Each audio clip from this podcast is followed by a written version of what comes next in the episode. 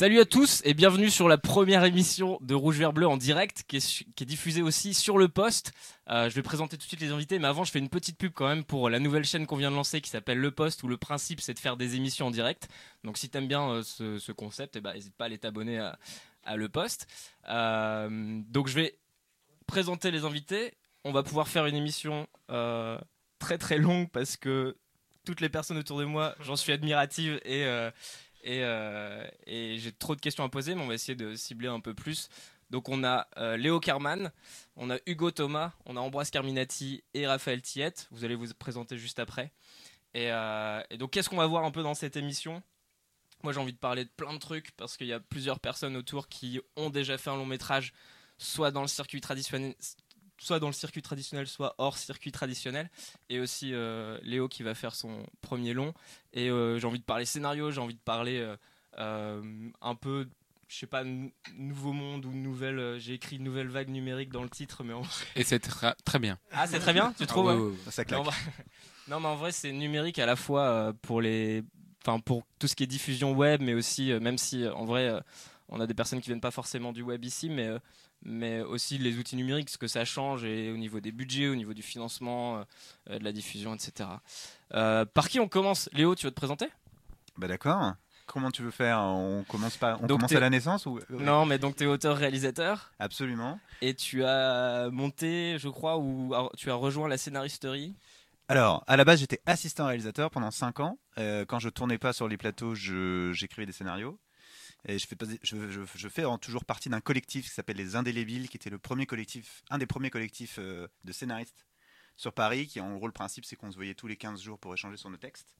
Et c'est comme ça qu'au fur et à mesure on a appris à écrire et qu'on a amélioré nos textes et qu'on a un peu grandi ensemble. Et euh, c'est grâce aussi aux Indélébiles que j'ai pu rencontrer Sabrina Beccarine, qui est scénariste et avec qui j'écris. Euh, et, on a écrit tous les deux un scénario qui s'appelle La dernière vie de Simon et que je vais normalement, s'il n'y a pas de catastrophe nucléaire, euh, tourner en mai prochain. Voilà, qui est un film fantastique avec des enfants et des effets spéciaux. Ok, et tu fais aussi partie de. Donc la Scénaristerie, c'est une association où vous accompagnez. Euh, la Scénaristerie, c'est venu après. La Scénaristerie, on l'a fondée il y a trois ans et demi avec Sabrina Beccarine et Nadja Dumouchel. C'est en fait une association qui a pour but de défendre les scénaristes qui ne veulent pas réaliser. Qu'on est quand même dans un pays héritier de la nouvelle vague où euh, il y a surtout des auteurs-réalisateurs et qu'encore aujourd'hui, euh, si on est réaliste et qu'on n'écrit pas, on, est un peu considéré, on a l'impression qu'on est considéré comme des demi-auteurs. On est aussi dans un pays où un scénariste écrit un bon scénario, on va forcément lui demander de le réaliser alors que c'est pas forcément son métier. Et euh, je trouve qu'on est une nouvelle génération qui a baigné aussi dans la culture anglo-saxonne où en Angleterre et aux États-Unis il n'y a pas ce genre de problème et où il y a beaucoup de réalisateurs pour qui écrire est une plaie et beaucoup de scénaristes qui aimeraient bien rester dans leur salon à écrire des histoires parce que c'est leur métier. Et donc on a monter cette association, cette association aussi, euh, mais peut-être que j'expliquerai plus un peu plus tard, mais euh, suite à l'expérience de Sabrina qui a écrit le film Les Innocentes, qui est un film réalisé par Anne Fontaine, qui est sorti il y a un an et demi, elle a été nommée au scénario pour ça. et euh, ça a été une expérience assez douloureuse avec Anne Fontaine. Anne Fontaine étant, en fait, oulala, je commence à dire des. Mais, mais en tous les cas, d'une école où effectivement, il vaut mieux être auteur-réalisateur. Et donc, suite à cette expérience-là, on a décidé de monter cette association qui défend les scénaristes qui ont des histoires à raconter mais qui ne veulent pas les réaliser. Qui s'appelle la Scénaristerie. Et à côté de, soi, à côté de ça, tu as rejoint aussi la Guilde des scénaristes? À côté de ça, cette année, j'ai été élu cinéma à la Guilde des scénaristes, qui est un syndicat, euh, de, ce qui est le syndicat des scénaristes, donc qui défend les scénaristes télévision, cinéma et animation. Donc cette année, j'étais élu cinéma, donc on a défendu les intérêts des scénaristes cinéma. Et tout dernièrement, on vient de monter une structure de production pour développer des scénarios, mais ça, on s'en parlera peut-être un peu plus tard. C'est-à-dire, élu, tu, il faut, être, euh, faut, faut, se présenter pour rentrer dans la guilde? Alors, non, pas pour rentrer dans la guilde. Pour rentrer dans la guilde, il faut que tu aies euh, fait 90 minutes, euh, signé un contrat de 90 minutes, télévision, cinéma, animation. On se bat en ce moment, on est en train, grâce à Clément Trottignon, on voudrait lancer une section web à la Guilde des scénaristes pour représenter les auteurs web. mais en tous les cas, à l'heure actuelle, il faut avoir fait 90 minutes, ou en tout cas les avoir signés. Là, tu, peux être membre de la guilde euh, avec une cotisation qui est de 1% de tes revenus euh, plafonnés à 1500 et euh, à 250 euros.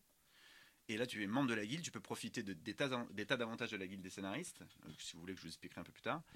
Et après ça, tu peux te présenter pour être élu au conseil de la guilde des scénaristes. Élu au conseil de la guilde des scénaristes, pardon où là, euh, tu, tu, tu, pendant un an, tu es élu sur un programme et, pendant un an, tu essayes de défendre euh, tous les programmes. Tu es délégué, quoi. C'est exactement. ok. délégué syndical.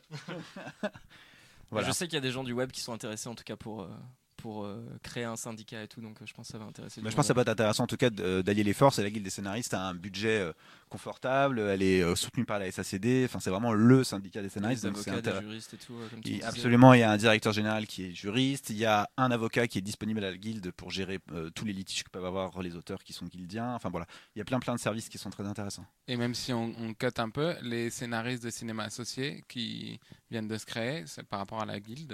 C'est euh, le SCA, c'est une association. Ils se présentent vraiment pas comme un syndicat. Et eux, en fait, ils représentent un cinéma euh, euh, où le scénariste est vraiment au service du réalisateur. C'est ça qu'ils ont envie de défendre. C'est euh, des scénaristes qui accompagnent les réalisateurs à accoucher de leurs histoires. Nous, des scénaristes, ou en tout cas le conseil qui a été élu cette année, défend plutôt les scénaristes qui peuvent aider des réalisateurs. On ne dit pas que les, mais qui défend l'idée que les scénaristes ne font pas que ça.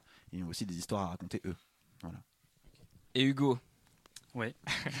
qui es-tu? Donc, euh, c'est quoi un peu ton parcours Et toi, tu as réalisé un long métrage? Euh, ouais. à 4. Oui, on a réalisé un long métrage qui s'appelle qui s'appelle Willy Premier, voilà, qui est sorti il y a un peu plus d'un an. Euh, moi, à toute base, j'ai fait 5 ans de droit avant de faire l'école de la cité. Ah, il y a un problème de câble Tiens, tiens, tiens, tiens. Vas-y. Euh, voilà, donc euh, j'ai fait l'école de la cité ensuite, l'école créée par Luc Besson, qui est gratuite. Et euh, voilà, suite à ça, euh, on a co-réalisé un film de fin d'année qui a bien marché, et puis euh, on a enchaîné avec le long. Et voilà. Et maintenant. Bien. Et vous avez fait ça à 4. Alors, ça marche mon micro ou pas? Ouais, vous avez fait ça à 4. Ouais. Tu nous expliqueras peut-être après comment Ouais, on ouais. fait, un- comment on écrit à 4 et comment on réalise surtout à 4. Ouais, Peut-être un long métrage. mystérieux pour les gens. ouais. Trop bien. Et donc le film est sorti, tu dis euh, quand? Enfin, ça a pris En combien de temps un peu tout ça? 2016.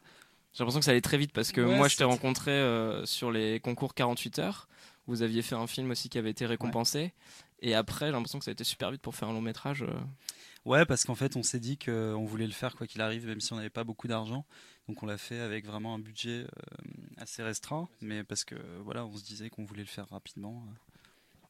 Et Voilà. c'est quoi le budget du coup euh? C'est aux Peut-être on reviendra plus ouais, précisément sur tout ça après, mais- aux alentours de 500 000, euh, un peu. Ouais, moins. donc ce qui est super petit euh, pour un long métrage. Ouais, ouais. Cool. Ambroise Il y a des longs métrages qui coûtent moins cher que ça. hein. Mais euh, Comment ils se la on y reviendra. Euh, merci euh, Guillaume de nous avoir invités. Mais Merci à toi, Ambroise Voilà, merci à tout le monde de regarder l'émission. euh, voilà, c'est là. Euh, et alors, euh, bah, moi, très rapidement, j'ai fait une école de cinéma qui s'appelle l'Écart au nord de Paris. Euh, et ensuite, euh, j'ai créé une société de production qui s'appelle Ebim avec euh, mon associé Andrea Vistoli. On était un binôme réalisateur euh, chef-op euh, à l'école. Il est désormais mon producteur chez Ebim. Et avec Ebim, on a fait euh, tout un tas de formats audiovisuels. Euh, on a euh, notamment réalisé un, produit et un truc que j'ai réalisé, un long métrage qui s'appelle La règle du jeu, donc vraiment hors des circuits euh, traditionnels, qui a coûté moins cher que Willy Premier et, euh, Qui est autofi- autoproduit. qui, est, qui est complètement autoproduit et qu'on a qu'on a mené jusqu'au bout. au début, on l'a fait sur une impulsion vraiment, et on l'a mené jusqu'au bout à une sortie salle euh, en février de cette année, donc de l'année dernière, en 2017, Euh, une sortie dans une salle à Paris pendant deux mois, mais on était euh, hyper contents, enfin pendant trois mois, on était hyper contents qu'enfin le film euh, soit vu en salle. Et ça nous a donné envie de faire d'autres longs métrages dans le circuit plus traditionnel, parce que c'est compliqué évidemment quand on part de, enfin je sais pas le parcours de, de Willy Premier et tout, mais euh, nous on partait vraiment sans distributeur, sans rien. Et euh, donc ça s'est fait un peu en bricolant. Et euh, voilà, on a plein d'autres activités de, de production, d'écriture. Et le film, peut-être que si on en reparlera plus précisément, mais il a été fait en deux jours? Le film a été tourné en une nuit. Une nuit, voilà. Voilà, donc concrètement, on a mobilisé les gens un week-end et on a allumé les caméras de euh, 21h à 6h du matin. ouais. Et tout, tout repose sur le, le concept, c'est 10 personnes autour d'une table qui, font, euh, qui jouent à un jeu de la vérité, ils se posent des questions sur des petits papiers, comme euh, je vous invite tous à jouer avec vos amis. Euh, et on a filmé avec trois caméras le, en live le, le jeu. On, on a vraiment fait jouer les comédiens à ce En jeu impro, du coup. Enfin, ils ont joué. euh, en impro, cadré. On leur a fait garder leur prénom. On a beaucoup répété en amont pour, pour créer des personnages à partir de leur personnalité. Par exemple, si on jouait à ce jeu avec toi, Guillaume, peut-être que ton personnage serait, si on devait pousser les traits de caractère à fond, serait quelqu'un de, très affable, très gentil avec les autres. Et puis du coup, il se fait attaquer là-dessus. Il fait Guillaume, t'en as pas marre d'être sympa. Et en gros, c'est ça qu'on leur a fait faire. On a bossé avec les comédiens qui se connaissaient entre eux, du même cours de théâtre. Et puis, euh, au bout de. On a eu 6 heures de, partie. On a réduit ça en 1h20, euh, où tu vois la tension qui monte. Euh, en sans, sans, problème de raccord en fait. C'est tout est raccord. Ils étaient vraiment fatigués, ils ont vraiment joué, ils découvraient vraiment les questions tout en jouant. Donc on a eu des réactions très ingénues. On était ravis de faire ça. Donc est-ce que vous avez adapté les questions au fur et à mesure du tournage ou pas Par rapport à ce qui se proposait Ou c'était des questions qui étaient déjà Alors, les questions, ils se les posaient eux-mêmes entre eux, mais j'en ai rajouté quelques-unes euh, moi-même. Donc il, y a des questions vraiment, ils ne pouvaient pas savoir, ils se demandaient mais qui a posé cette question autour de la table? En fait c'était moi. Mais c'était si tu veux une manipulation acceptée et, je leur ai dit dès le début, euh, comme euh, un des comédiens le résume bien, il dit c'est un piège qu'on a accepté et eux-mêmes ils sont, ils sont attaqués sur des trucs qu'ils savaient les uns des autres mais dans le cadre de la, du film. Et, voilà, donc ce que je veux dire c'est que on n'avait pas beaucoup de budget. Techniquement, euh, c'était parfois limite. Sur le son, on a dû pas synchroniser des trucs. On n'avait pas de. Le film était un, peu un, un ovni mais euh, il, est, il est cohérent, on dit OFNI. Ah, mais en échange, voilà, mais pour compenser ça, on a eu une, euh, des, selon moi, des images qu'on n'avait jamais réussi à voir avant, euh, enfin que je pensais pas avoir, de vraiment de vraies réactions de comédiens hallucinants qui ont des vrais fous rires ou qui ont des vrais troubles ou qui sont vraiment qui rougissent et qui s'appuient là-dessus et une vraie tension palpable tout, qui monte quoi. Donc voilà, c'est bon. Finalement, on n'a pas eu des millions de spectateurs. Donc là, on peut dire qu'on peut faire un long métrage sans scénario? Tout à fait. C'était un, c'était un, enfin, il faut un cadre, il faut savoir, à mon avis, enfin, sur notre projet, c'était, on avait, on savait où on allait, on, on, connaissait l'énergie et on savait pas ce que ça allait donner. Mais on était sûr de la pureté de l'énergie et de, c'est là qu'il faut se retrouver à ce moment-là avec ces gens-là, avec ce nombre de caméras-là et ces techniciens-là, et il va se passer un truc, on ne sait pas quoi, mais il faut qu'on arrive à le choper. C'était tout autant euh, un, film qu'une expérience filmique. Enfin, c'était un truc, c'était presque du film expérimental au départ. Ouais, exactement. Ça, ça peut se rapprocher de l'expérimental, même s'il y a quand même ce côté un peu. Euh, narratif quoi mais euh, mais oui veut pas dire chiant hein, je veux dire expérimental ça peut être super fun quoi tout à fait ouais. non non mais c'était une vraie, une, vraie expérience t'as raison c'était c'est le mot et pour tout le monde d'ailleurs, pour euh, les techniciens, la prod, les comédiens, euh, les spectateurs, pour tout le monde. Et aujourd'hui, on peut le voir où? Alors aujourd'hui, euh, il est plus en salle, mais on réfléchit à une sortie. Comment Sur Torrent. Il a été téléchargé un million de fois le mois dernier. On réfléchit à une, sortie, une sortie web. voilà, il faut qu'on se pose la question comment le mettre, comment le mettre à disposition, parce que sur, on a une chaîne YouTube qui est notre écrin pour notre communauté et tout on poste des sketchs, des trucs comme ça, et on leur a beaucoup parlé du film et on aimerait leur montrer, mais euh, voilà, on se pose la question, en vrai, tout bêtement, comment on le montre? Est-ce que c'est payant? Est-ce que c'est gratuit? Est-ce qu'on attend encore un peu? Est-ce qu'on essaie de le montrer dans des pays étrangers et tout euh, voilà. Bon, on l'a tourné en 2012, donc on a, on a pris le temps de prendre notre temps. Il est sorti que 5 ans après le tournage, donc on va attendre encore un peu de. Voilà. Qui mûrisse, voilà, il, est, chaque année il est meilleur, euh, il, faut attendre la valeur. Donc le, le non-scénario est une super transition pour, euh, ouais. Euh, Raph, mais que j'ai déjà, que déjà venu sur euh, sur Rouge Ouais, c'était trop long d'ailleurs.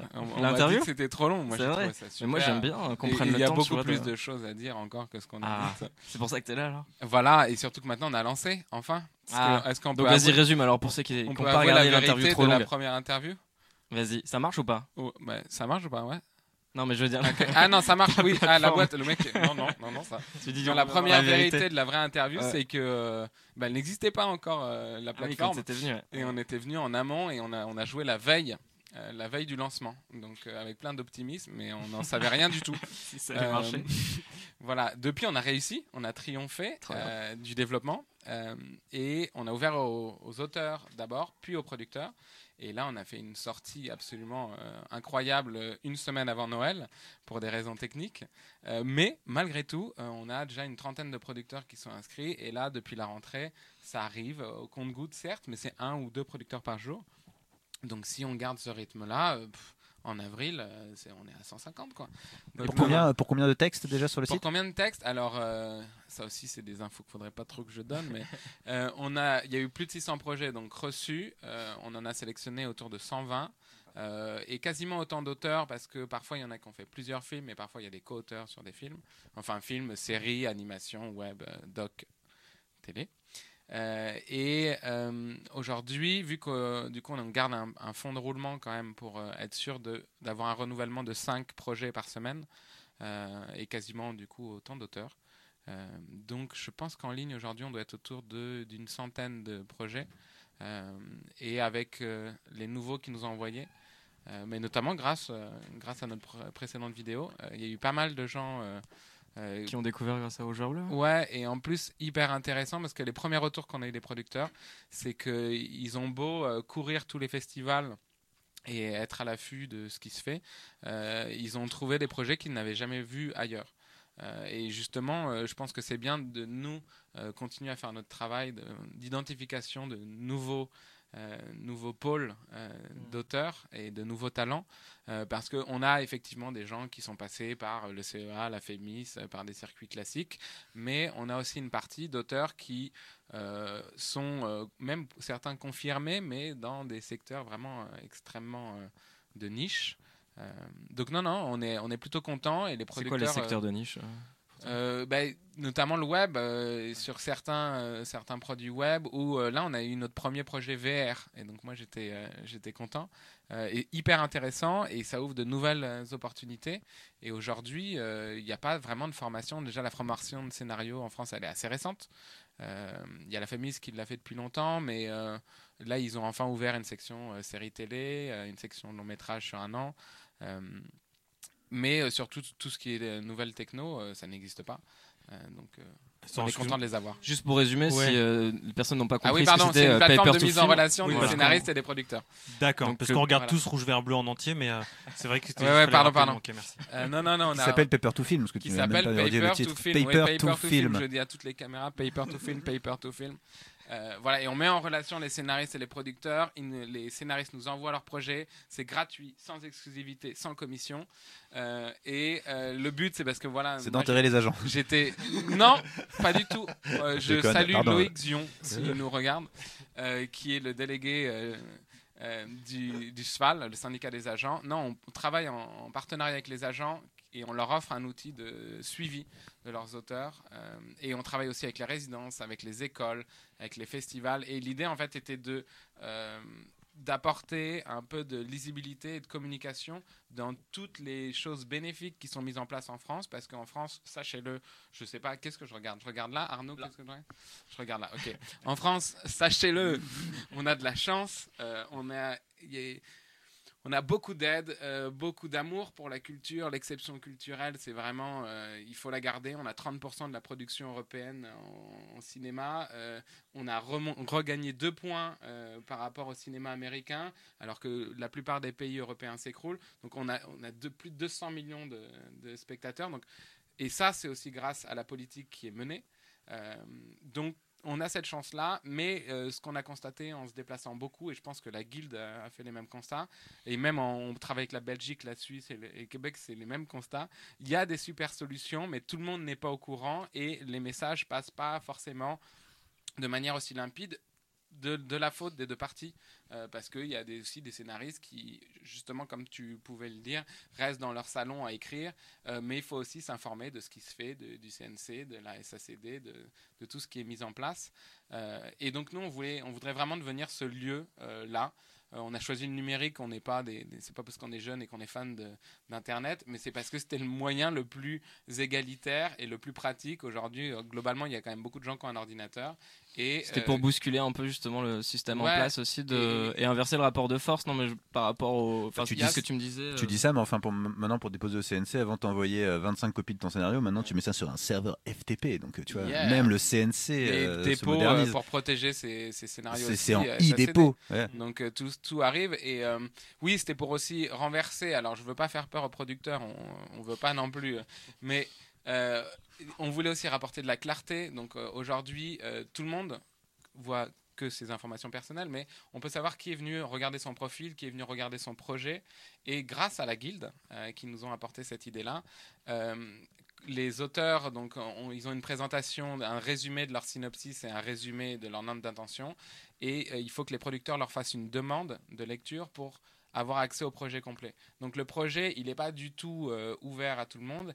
Et pareillement, les autres scénaristes ont accès juste à la logline, mais ne peuvent pas lire tout le reste. Et c'est que des projets complets qui sont. euh, Alors, non.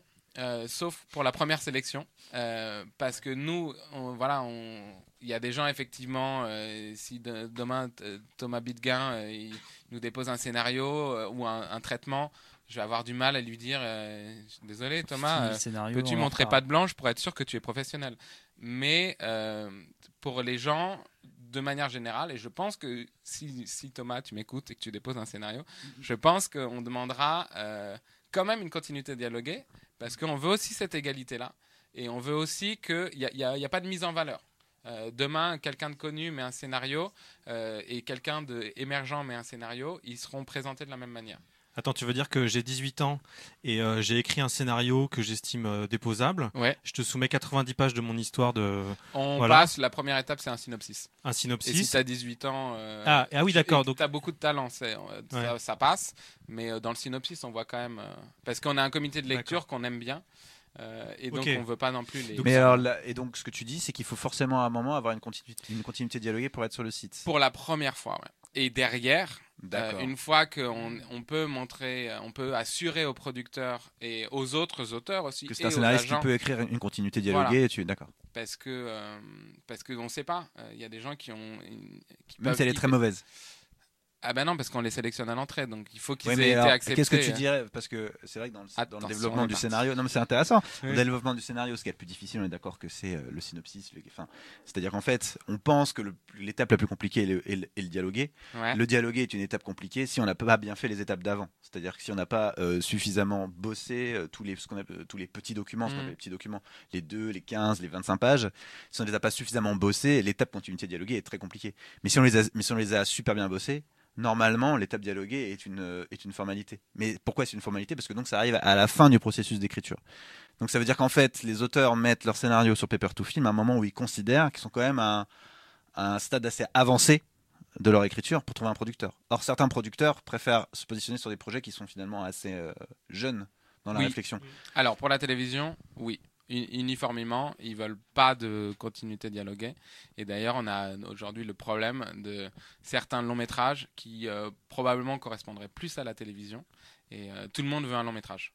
Euh, c'est le principe, en tant qu'auteur, on ne veut pas passer à la télé. Alors que si vous écoutez les auteurs, euh, faites des téléfilms, ça se vend beaucoup mieux. Et, euh, tu trouves que la, allez- euh, tu, tu veux dire que la plupart des auteurs qui t'envoient des, jeunes auteurs, c'est forcément euh, cinéma Tout le monde veut le long métrage. On Ah a- ouais on a, je sais pas si j'ai fini par le publier, mais j'ai fait un article avec toutes les statistiques du CNC, de la Cour des comptes, en expliquant arrêtez de courir derrière le long métrage si vous n'avez pas fait quelque chose avant. C'est quasiment impossible de faire un long métrage où ça prend, ça prend 7 ans, euh, 8 ans. J'ai, un problème avec mon micro. Non, je peux, je peux faire ça. je- Euh, donc c'est vraiment très compliqué et il vaut mieux euh, avoir fait un téléfilm qui a cartonné euh, et derrière ça ouvre toutes les portes ou même euh, une web série qui a cartonné et derrière euh, ça ouvre toutes les portes. Là où c'est vrai, ce que tu, enfin là où c'est très vrai, c'est qu'effectivement euh, il y a un vrai cloisonnement euh, télévision cinéma encore qui existe, euh, sur- mais surtout pour les réalisateurs. En tous les cas, dans un sens, mais pas dans l'autre. Maintenant, la, la télévision aime bien prendre des réalisateurs euh, de cinéma, ce Ouais. qui fait crier les réalisateurs de télévision. Mais, mais en tous les cas, euh, pour les scénaristes. C'est vrai que pour le coup, il y a- ça n'a jamais été franchement cloisonné. Bah, c'est la chance vraiment passer les- de l'un à l'autre. euh, ouais. La chance qu'on les scénarise, c'est que nous aussi, on veut participer à l'effort de la guilde, de la scénaristerie, de Emotion, de les remettre en avant. Et on veut que dans quelques années, on ait une communauté suffisamment forte et suffisamment im- importante. Et aller, du coup, de manière un peu différente de la, de la guilde, euh, quasiment euh, supprimer l'accession à ces projets-là si euh, les producteurs ou si euh, les gens qui utilisent la plateforme euh, ne rentrent pas dans une idée de on remet le scénariste en avant. Euh, notre rêve, c'est de revoir le scénariste euh, parler en conférence de presse. Ça serait tellement, tellement, tellement plus intéressant que ce qu'on a aujourd'hui. Il n'y aurait pas de langue de bois et puis c'est des gens qui se sont battus pour leur film, qui l'ont accompagné extrêmement longtemps et pour avoir été comédien, donc je ne juge pas les comédiens et j'ai même passé une audition pour Léo qui m'a recalé. Euh, euh, on arrive, c'est du pain béni, on arrive, le projet il est fait, il est monté, euh, tout le monde nous regarde pendant un mois et demi, et puis après on se barre et on revient un an et demi. Pour ceux qui sont connus, ils ont fait quatre films, et on, on fait des plateaux, on est à Cannes, on est... Bon, j'ai pas été à Cannes, mais on imagine, etc. Les Oscars, voilà, c'est relou. Quoi. Voilà, c'est chiant. Mais donc, on, on- on récupère tous les ors alors qu'il y a un type qui s'est fait chier ou une, une fille qui s'est fait chier à écrire un film, qui s'est battu, qui allait voir des producteurs, qui a désespéré 150 fois.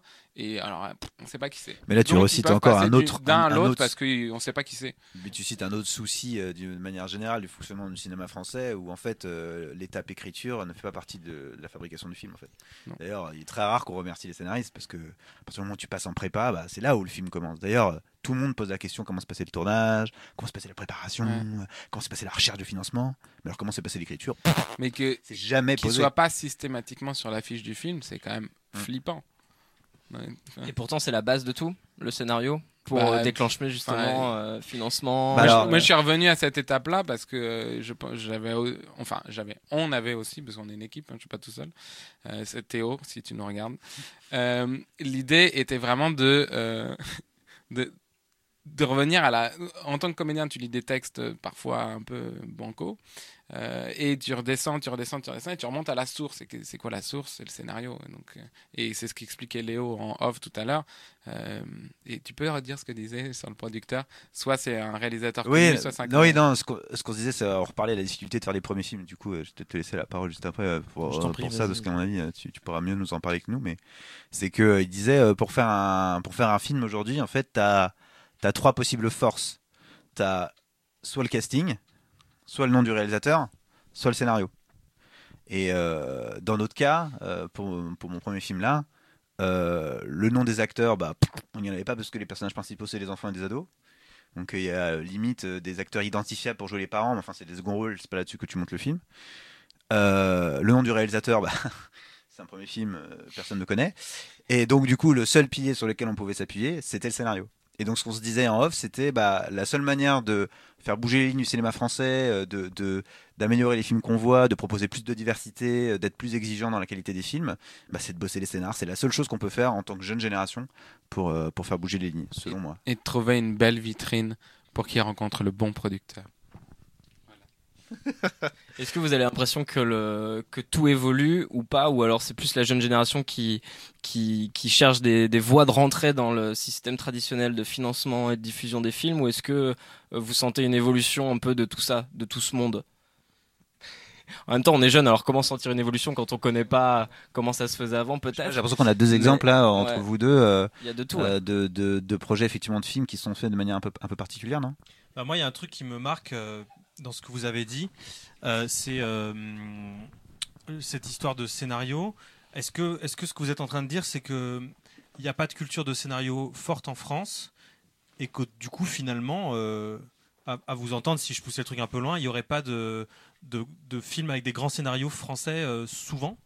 Il y en Alors, a quelques-uns, enfin tu vois, parce que alors il y a et pourquoi d'où Il n'y a pas de reconnaissance du scénario. D'accord. Donc euh, les, les grands films là qui sortent, euh, c'est euh, il y a un côté héroïque quoi. Il y a quelqu'un qui s'est qui bille en tête, euh, a foncé euh, dans des murs, euh, a pris un temps inconsidérable avec une rémunération généralement euh, exécrable euh, pour arriver à, à, produire son film.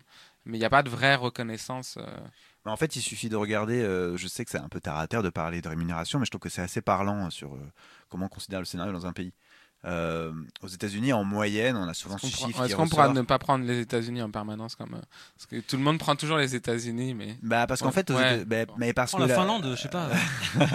alors, je connais, je connais moins leurs chiffres en cinéma. Je connais un peu leurs séries, mais je connais moins leurs chiffres en cinéma. Mais en fait, le truc, c'est qu'aux États-Unis, ils ont, euh, enfin, la guilde des scénaristes, ça, ça sort pas de nulle part ce nom. C'est parce que 1900, c'est la Writers Guild of America 25, euh, aux États-Unis, qui eux ont sorti, enfin, ont une convention euh, qui est beaucoup plus stricte et beaucoup plus précise sur le cinéma que nous. Nous, on n'a aucune convention. Aujourd'hui, tu peux écrire un long métrage pour zéro, c'est pas interdit.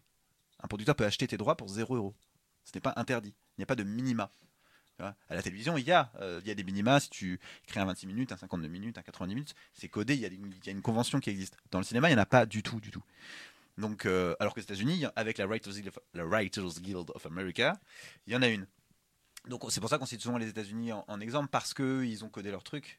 Euh, et aux États-Unis, en moyenne, euh, la rémunération d'un scénario, en tout cas l'enveloppe allouée à l'écriture, donc qui compte le salaire euh, du scénariste, les recherches éventuelles, etc., c'est 10% du budget. Ce qui paraît peu en soi, ça veut dire qu'ils considèrent que l'importance, parce que c'est ça que ça veut dire, l'importance de l'histoire dans un film, c'est 10%. Ouais, mais il y a 40% de, entre 20 et 40% de com aussi, de, de budget pub. Euh, le je film. sais pas si, dans ce, si, si ce chiffre inclut le marketing ou pas, c'est une bonne question. Mais enfin, en, en tous les cas, ouais, alors tu veux dire que la pub et le marketing prennent tout le budget, c'est c'est très important pour eux. T'as raison, mais euh, voilà, en France, la moyenne c'est 1,8%. La rémunération d'un scénariste. Et avant la nouvelle vague, c'était 10% justement. Et, ils ont cassé ça parce que c'était les auteurs rois. Il y a un côté cycle. Mm. On essaye, on, on va, et après on aura la deuxième nouvelle vague, ce qui permettra à la France de rayonner. Ah, c'est le titre de l'émission. Mais voilà. Et est-ce que euh, après que les réalisateurs auteurs aient rayonné, faisons re-rayonner les auteurs avec les réalisateurs parce que nous on n'a pas de problème avec les les réalisateurs. Euh, et après, on verra ce que le maniérisme nous fera faire. Mais Et moi, j'ai une question d'un point de vue de réalisateur aussi. C'est genre, vous, vous prêchez un peu la, la séparation entre le métier de scénariste et réalisateur. Enfin, en tout cas, moi, moi aussi, je suis plutôt, je suis plutôt d'accord.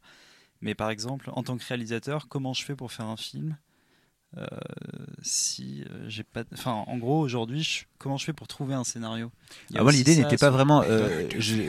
je peux faire tout film. Et pas tout film. je disais pas, je disais pas forcément de séparer. je disais pas forcément que c'était forcément. Enfin, c'est séparer les métiers, mais pas interdire les multicasquettes. Non, bien sûr, mais c'est-à-dire oui, de- oui. plutôt de dire il y a un métier de scénariste qui, qui, qui doit être respecté, tout autant que le métier de réalisateur, et tu peux très bien faire. Mais on, mais on, ouais, bien sûr, mais on aimerait tous, euh, d'une certaine manière, que ce soit un peu plus, euh, enfin, séparer un peu ce- ces deux métiers pour qu'ils soient plus valorisés, pour qu'on qu'on sente bien que c'est deux fonctions différentes. euh, Mais en même temps, c'est c'est compliqué aussi pour les réalisateurs de, de faire ça. En tout cas, je sais pas comment euh, vous l'avez vu dans votre formation. J'ai pas su. Bah, fait une école de cinéma aussi. Mhm. Euh, nous, Guillaume, on a fait la même. On n'a pas tellement appris dans l'école euh, où on était, en tout cas, et je sais pas si c'est le cas partout, cette culture de. attendez, non, non, c'est important déjà d'avoir un binôme réalisateur-producteur. À la FEMI, j'ai cru comprendre que c'était assez clair, puisque justement, tu fais ton film, tu es obligé de le faire avec un producteur. Et le pareil, le binôme scénariste-réalisateur, euh, tout ça est un peu euh, mé- mélangé, mêlé. Euh, moi, j'avoue, je me suis jamais posé la question de réaliser les films écrits par d'autres. Ça a dû m'arriver sur des tout petits trucs et voilà. Mais ça m'a toujours paru évident que c'était moi qui devais écrire mes histoires, me prendre en main. Et j'imagine que ton film, comme celui que moi j'ai fait, si j'avais dû attendre de trouver le bon scénario de la bonne personne pour le faire, enfin, je l'aurais jamais tourné. Après, c'est pas forcément une bonne chose de tourner des films avec une entre guillemets euh, en guérilla, quoi. Enfin, c'est en tout cas pour euh, notre film. Mais euh, mais c'est aussi un truc de formation, ça, de forcément de culture, parce qu'on parle de nouvelle vague et de formation. Et du coup, il y a des forcément des, des, belles choses qui émergent de ça. Il y a aussi euh, beaucoup de, de n'importe quoi ou d'approximation. Je vais pas citer de nom, ne regarde pas comme ça. Mais euh, mais mais c'est un truc auquel ils- font. C'est un autre sujet qu'il faut aussi un peu défendre, euh, j'imagine. euh. Non, mais je pense qu'en fait, il faut juste défendre l'importance de l'histoire dans un film. Après, euh, à- au, au réalisateur qui réalise son film, qui, même s'il a son idée d'histoire, d'être clairvoyant sur ses capacités à écrire l'histoire en question. Tu vois, c'est soit, soit, soit tu te fais une. Mais sinon, il en racontera pas en fait. C'est c'est un peu ça le problème. Si un réalisateur sait qu'il peut pas écrire d'histoire, il peut- pourra pas réaliser de film parce qu'il peut.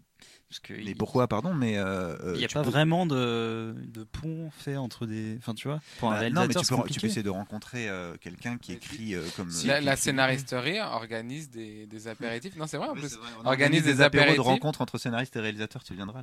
Les réalisateurs en noir, les scénaristes en blanc, et ils se, ils se rencontrent. Ouais, mais j'imagine que les réals, en plus, ils peuvent euh, montrer aussi leur, euh, faire leur gamme, montrer ce qu'ils savent faire, je sais pas, dans des clips, par exemple, des trucs comme ça. Parce que tu parles du réal Par pur exemple, qui. regardez euh, les gens qui ont fait la Ceux qui ont fait la section réalisation, Oui, Vous on en parle un connaissez peu aucun de quelque chose de particulier. la et famille, ceux qui ont fait la section scénario, vous les connaissez tous, c'est des réalisateurs euh, célèbres. Mais parce qu'on est dans un pays qui, qui, qui, encore une fois, euh, tu es scénariste, tu as écrit un bon scénario, tu vas avoir un producteur. Tu vas le réaliser Euh, direct. Le Ouais, producteur te dit, mais réalise-le, pourquoi tu le réalises Exactement. Non, mais tu vois, pas non, mais ça. On- Tu verras un bon chef-op, tu vois. Non, mais c'est parce que Exactement. le, le deuxième problème de ce pays, Et un coach pour les acteurs. le deuxième problème de ce pays, c'est que euh, je trouve personnellement que c'est perdu l'exigence de la mise en scène. Ah, non, en mais tout cas, de, tout à fait. de, de- de la part des critiques de cinéma, mais comme de la part des spectateurs, comme de la part des produits, enfin de la part de toute l'industrie, euh, la valeur ajoutée de la mise en scène est assez peu euh, considérée. Il y a peu de réalisateurs français, on peut les citer. hein. Il y a les Yann Kounen, les Genet, euh,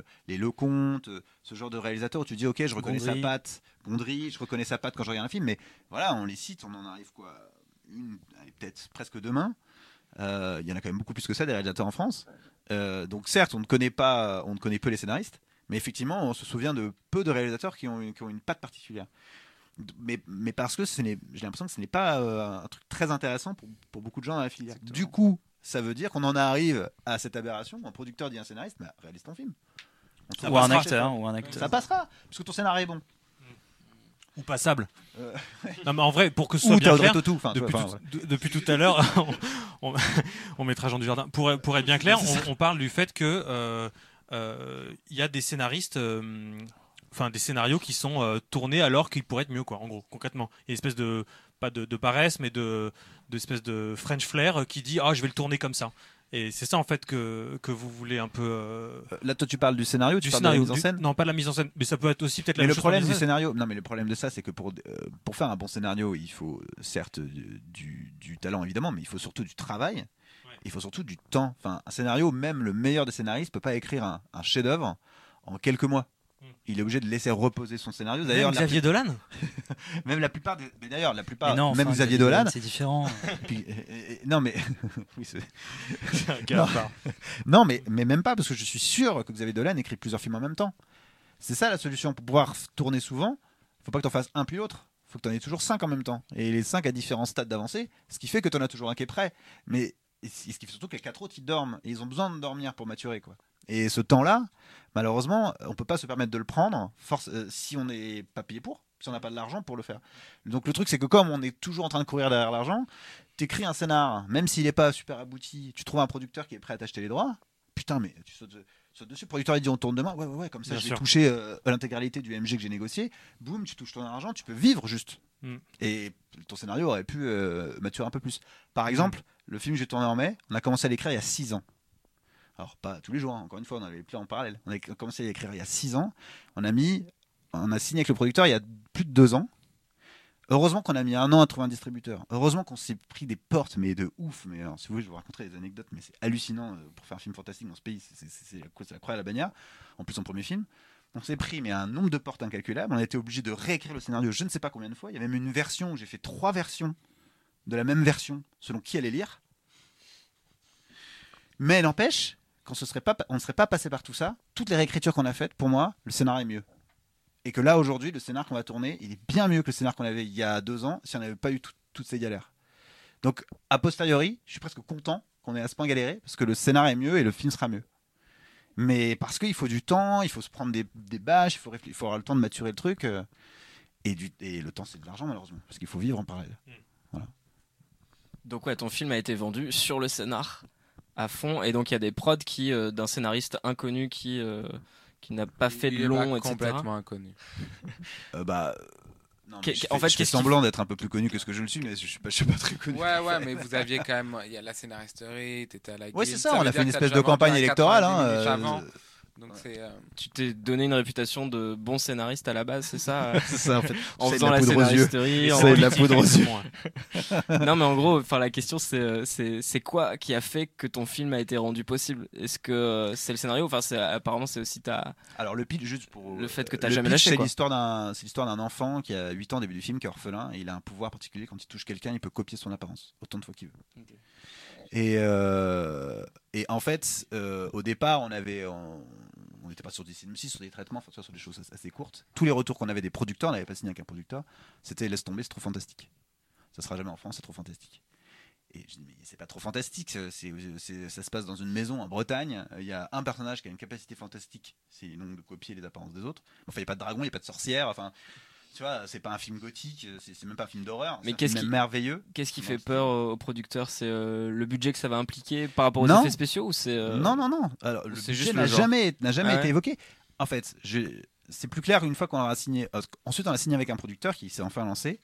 Euh, je vous passe l'étape pendant un an. On s'est fait balader par un autre producteur euh, qui finalement nous a proposé un contrat tellement pourri qu'on n'a pas pu le signer. Et que ça, a été, ça a été terrible de devoir refuser un contrat. Pour finalement, on s'est dit, mais non, on repart à zéro, on n'a pas de producteur.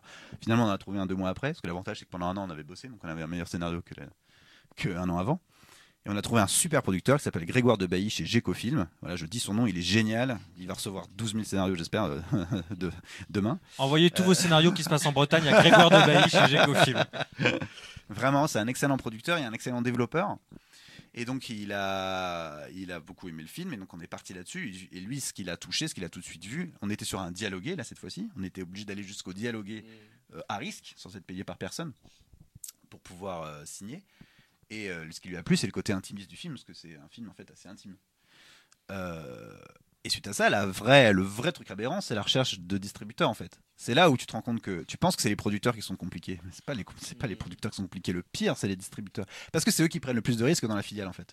C'est eux qui mettent le plus d'argent sur la table avant que le film se fasse. Et c'est eux qui, en fait, ne, ne peuvent se rembourser que sur les salles. Soit les producteurs, euh, les diffuseurs, etc. Ils se remboursent sur- par d'autres biais. Les distributeurs ne se remboursent que sur le succès en salle. C'est eux qui prennent le plus de risques, en fait, de toute la filière. Donc c'est, c'est eux qui sont les plus euh, flippés. Et tu leur présentes un film fantastique avec des enfants puis des ados, parce qu'ils ils- ils deviennent ados dans le film après, euh, sans cast, premier film, euh, c'est pas une comédie, c'est un drame? Euh, c'est pour qui? La première question qu'on m'a posée, c'est c'est pour qui le film? Donc là, t'as envie de dire, bah, euh, mais moi, enfin, tu vois, la référence c'est E.T. De, de, de, de Spielberg. Mais non, mais c'est pour tous ceux qui ont été ados au, au moins une fois dans leur vie, c'est pour tout le monde, c'est un film familial. tu vois. Mais tu penses que c'est super positif, quoi. Les mecs vont se dire, putain, un public de ouf. Mais non, ça les fait super flipper parce qu'ils savent pas pour comment le vendre. Pour donner une idée, on l'a envoyé à UGC. UGC nous a répondu, le scénar est d'enfer. On l'aurait pris, ça avait été un réalisateur coréen.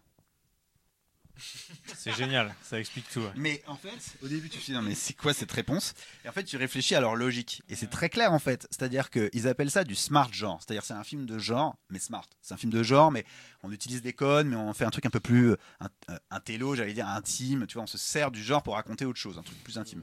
Bon, Prends eh ben, ça va, ça va se voir que les acteurs sont pas vraiment coréens. Enfin bon, Euh, puis en Bretagne, enfin bon. Euh, eh ben, qui fait du smart genre sur la planète? Les Asiatiques. C'est-à-dire que Park Chan-wook, tous ces réalisateurs-là, ils sortent un film, il y a un public pour ça. Donc ils se disent, ok, si c'était un film coréen, eh ben on l'aurait sorti, il y aurait un public, on, en- on- on saurait comment le vendre, on sait déjà quel type d'affiche il faut, euh, voilà, c'est clair. Le truc, c'est qu'ils essayent de se rassurer par tous les moyens qu'ils peuvent, parce que juste, Bah, le il y a un truc pas que- stable, c'est les entrées. Parce que même quand tu racontes ton film, moi je t'avoue que j'ai beaucoup de mal à, à- à le visualiser. Et en vrai, euh, je sais pas si c'est un truc que vous avez. Enfin, moi, c'est quand j'ai compris ça, ça m'a rendu fou. C'est qu'effectivement, euh, le mot c'est identifié, quoi. Il n'est pas identifiable euh, facilement. Et Euh, Catégorisable ou identifiable? Identifiable au sens, on est en soirée, on discute. Quand tu me racontes ça, j'ai tout de suite envie de me dire, attends, c'est genre E.T., c'est genre, euh, c'est genre ça, c'est genre les Goonies. Attends, là, tu je vois. vraiment pitché en deux lignes, si oui, je peux te raconter un non, peu non, plus mais, de ah film. non, ce mais, serait, euh, euh, mais, je mais- sais que ces mecs-là, ils, ils réfléchissent aussi comme un, le- un public euh, bête et méchant qui feuillette un magazine de cinéma et qui en une seconde a besoin de comprendre ah ok c'est un film d'action machin ah ok c'est un film machin. et c'est le fait que c'est un film quoi. visuel. Donc, euh, Ouais. comme en France, euh, bah, euh, tu, tu, tu dis, parce que j'ai fait un mood board pour le film, tu vois, et euh, l'air de rien, il y a beaucoup de- d'interlocuteurs qui ont fait Waouh, un mood board Non, mais tu vois, genre, c'est la première fois qu'ils en voyaient un, tu vois. Tu fais, mais euh, en fait, ça se fait dans tous les autres Tu peux expliquer vite, vite fait ce que c'est un Mood moodboard c'est un document avec. euh, vous prenez des images, euh, que vous, que vous- soit, soit vous mettez des légendes, soit pas. Moi, j'ai fait juste une, une succession d'images qui suivait un peu le, le déroulé du film. Et c'est des images un peu références de l'ambiance visuelle du film. Alors, tu as, as des moodboards spécifiques, genre ça c'est le moodboard lumière, ça c'est le moodboard décor, ça c'est le moodboard machin. Puis tu peux avoir, euh, moi j'ai fait un moodboard général où tu as des images qui rappellent un peu euh, quel type de film euh, j'ai envie de faire en termes de lumière, de couleur, de- d'acteurs, de type de physique. euh, voilà. Et euh, c'est encore un truc pour, c'est un truc pour rassurer, euh, certes, mais c'est un truc qui se pratique, mais, euh, mais juste systématiquement en pub, euh, qui se pratique systématiquement, évidemment, en animation. Euh, pourquoi pas en live, quoi Putain, ouais, vraiment, je le colle. Il faut que je le colle comme ça? Et avec, comme ça. avec toutes les barrières que tu as reçues justement pour euh, avoir un accord, un oui, donc pour toi c'était vraiment les distributeurs, donc salles qu'il fallait convaincre. Il y a aussi les télés, il y a aussi le CNC. Mais a obligé tout de- ça, mais pour ça c'était plus simple. T'es obligé de commencer par les distributeurs salles, en fait. C'est une fois que tu déclenches les salles, tu peux avoir la. En fait, tout le truc, c'est que quand tu commences à, à- comment dire, à prospecter pour un film de 90 minutes, bon, c'est un film de 2 heures, mais enfin, bref, ce format-là, euh, au début, tu sais pas si c'est un film télé ou un film ciné.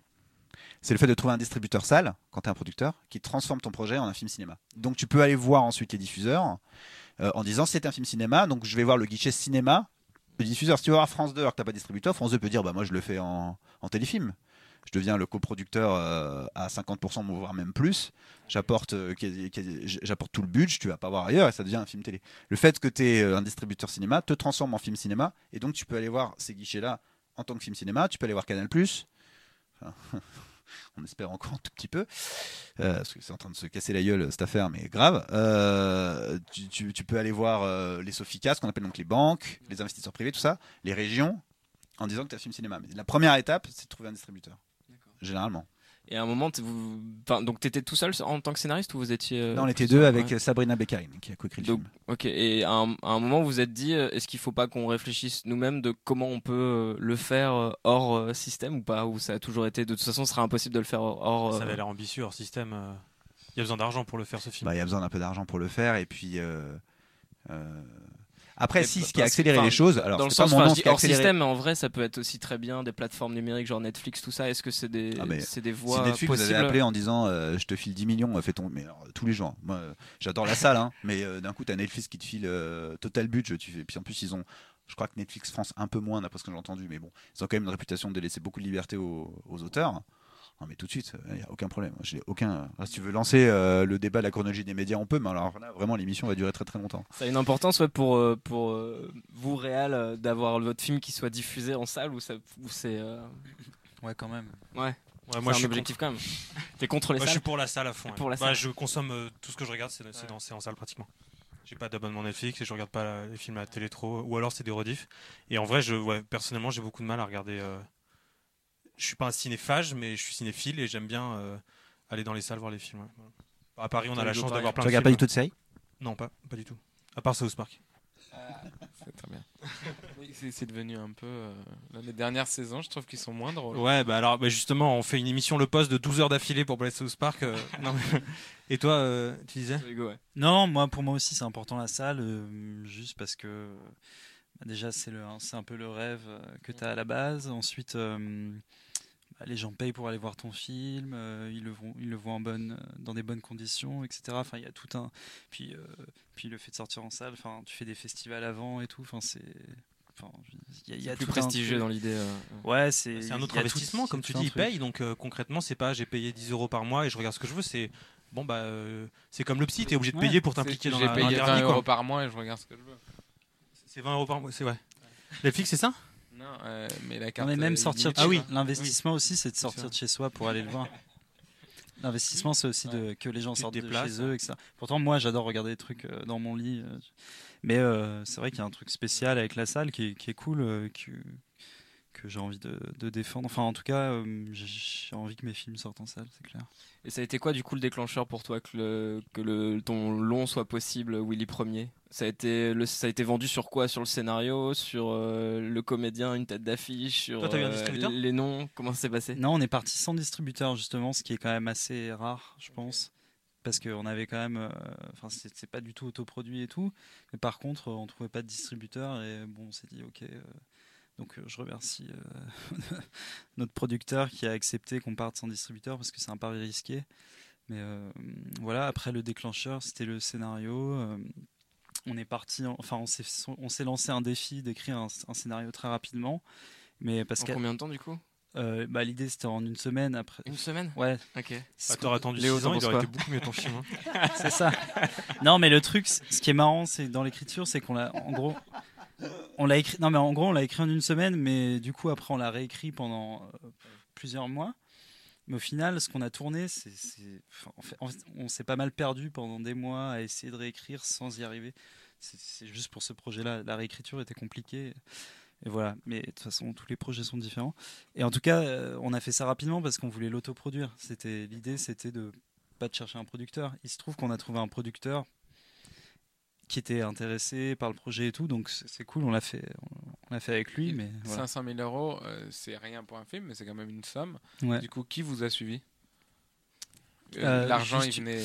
En fait, du ça vient. c'était Non, les. non, non, ça vient. les régions, on a eu CNC. une région, Ouais. mais genre on n'a rien eu le CNC, personne.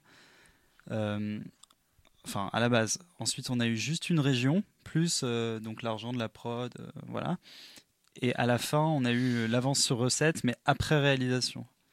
C'est-à-dire, ils ont dé- détesté le scénario, mais ils ont bien aimé le film, donc ils nous ont de- finalement donné de l'argent. Voilà, Ils ont ça a de le reconnaître. sur le film. Voilà, c'était une belle honnêteté. C'est pas les mêmes qui le reconnaissent, ça, je crois. Ouais. c'est pas les mêmes lecteurs au début et à la fin. C'est ça. Et après, du coup, ça a été sorti. euh, Donc c'est après que t'as trouvé le distributeur? Ouais. On a, Une fois, que, une fois en le film fait, fini. Ouais, on a fini le film.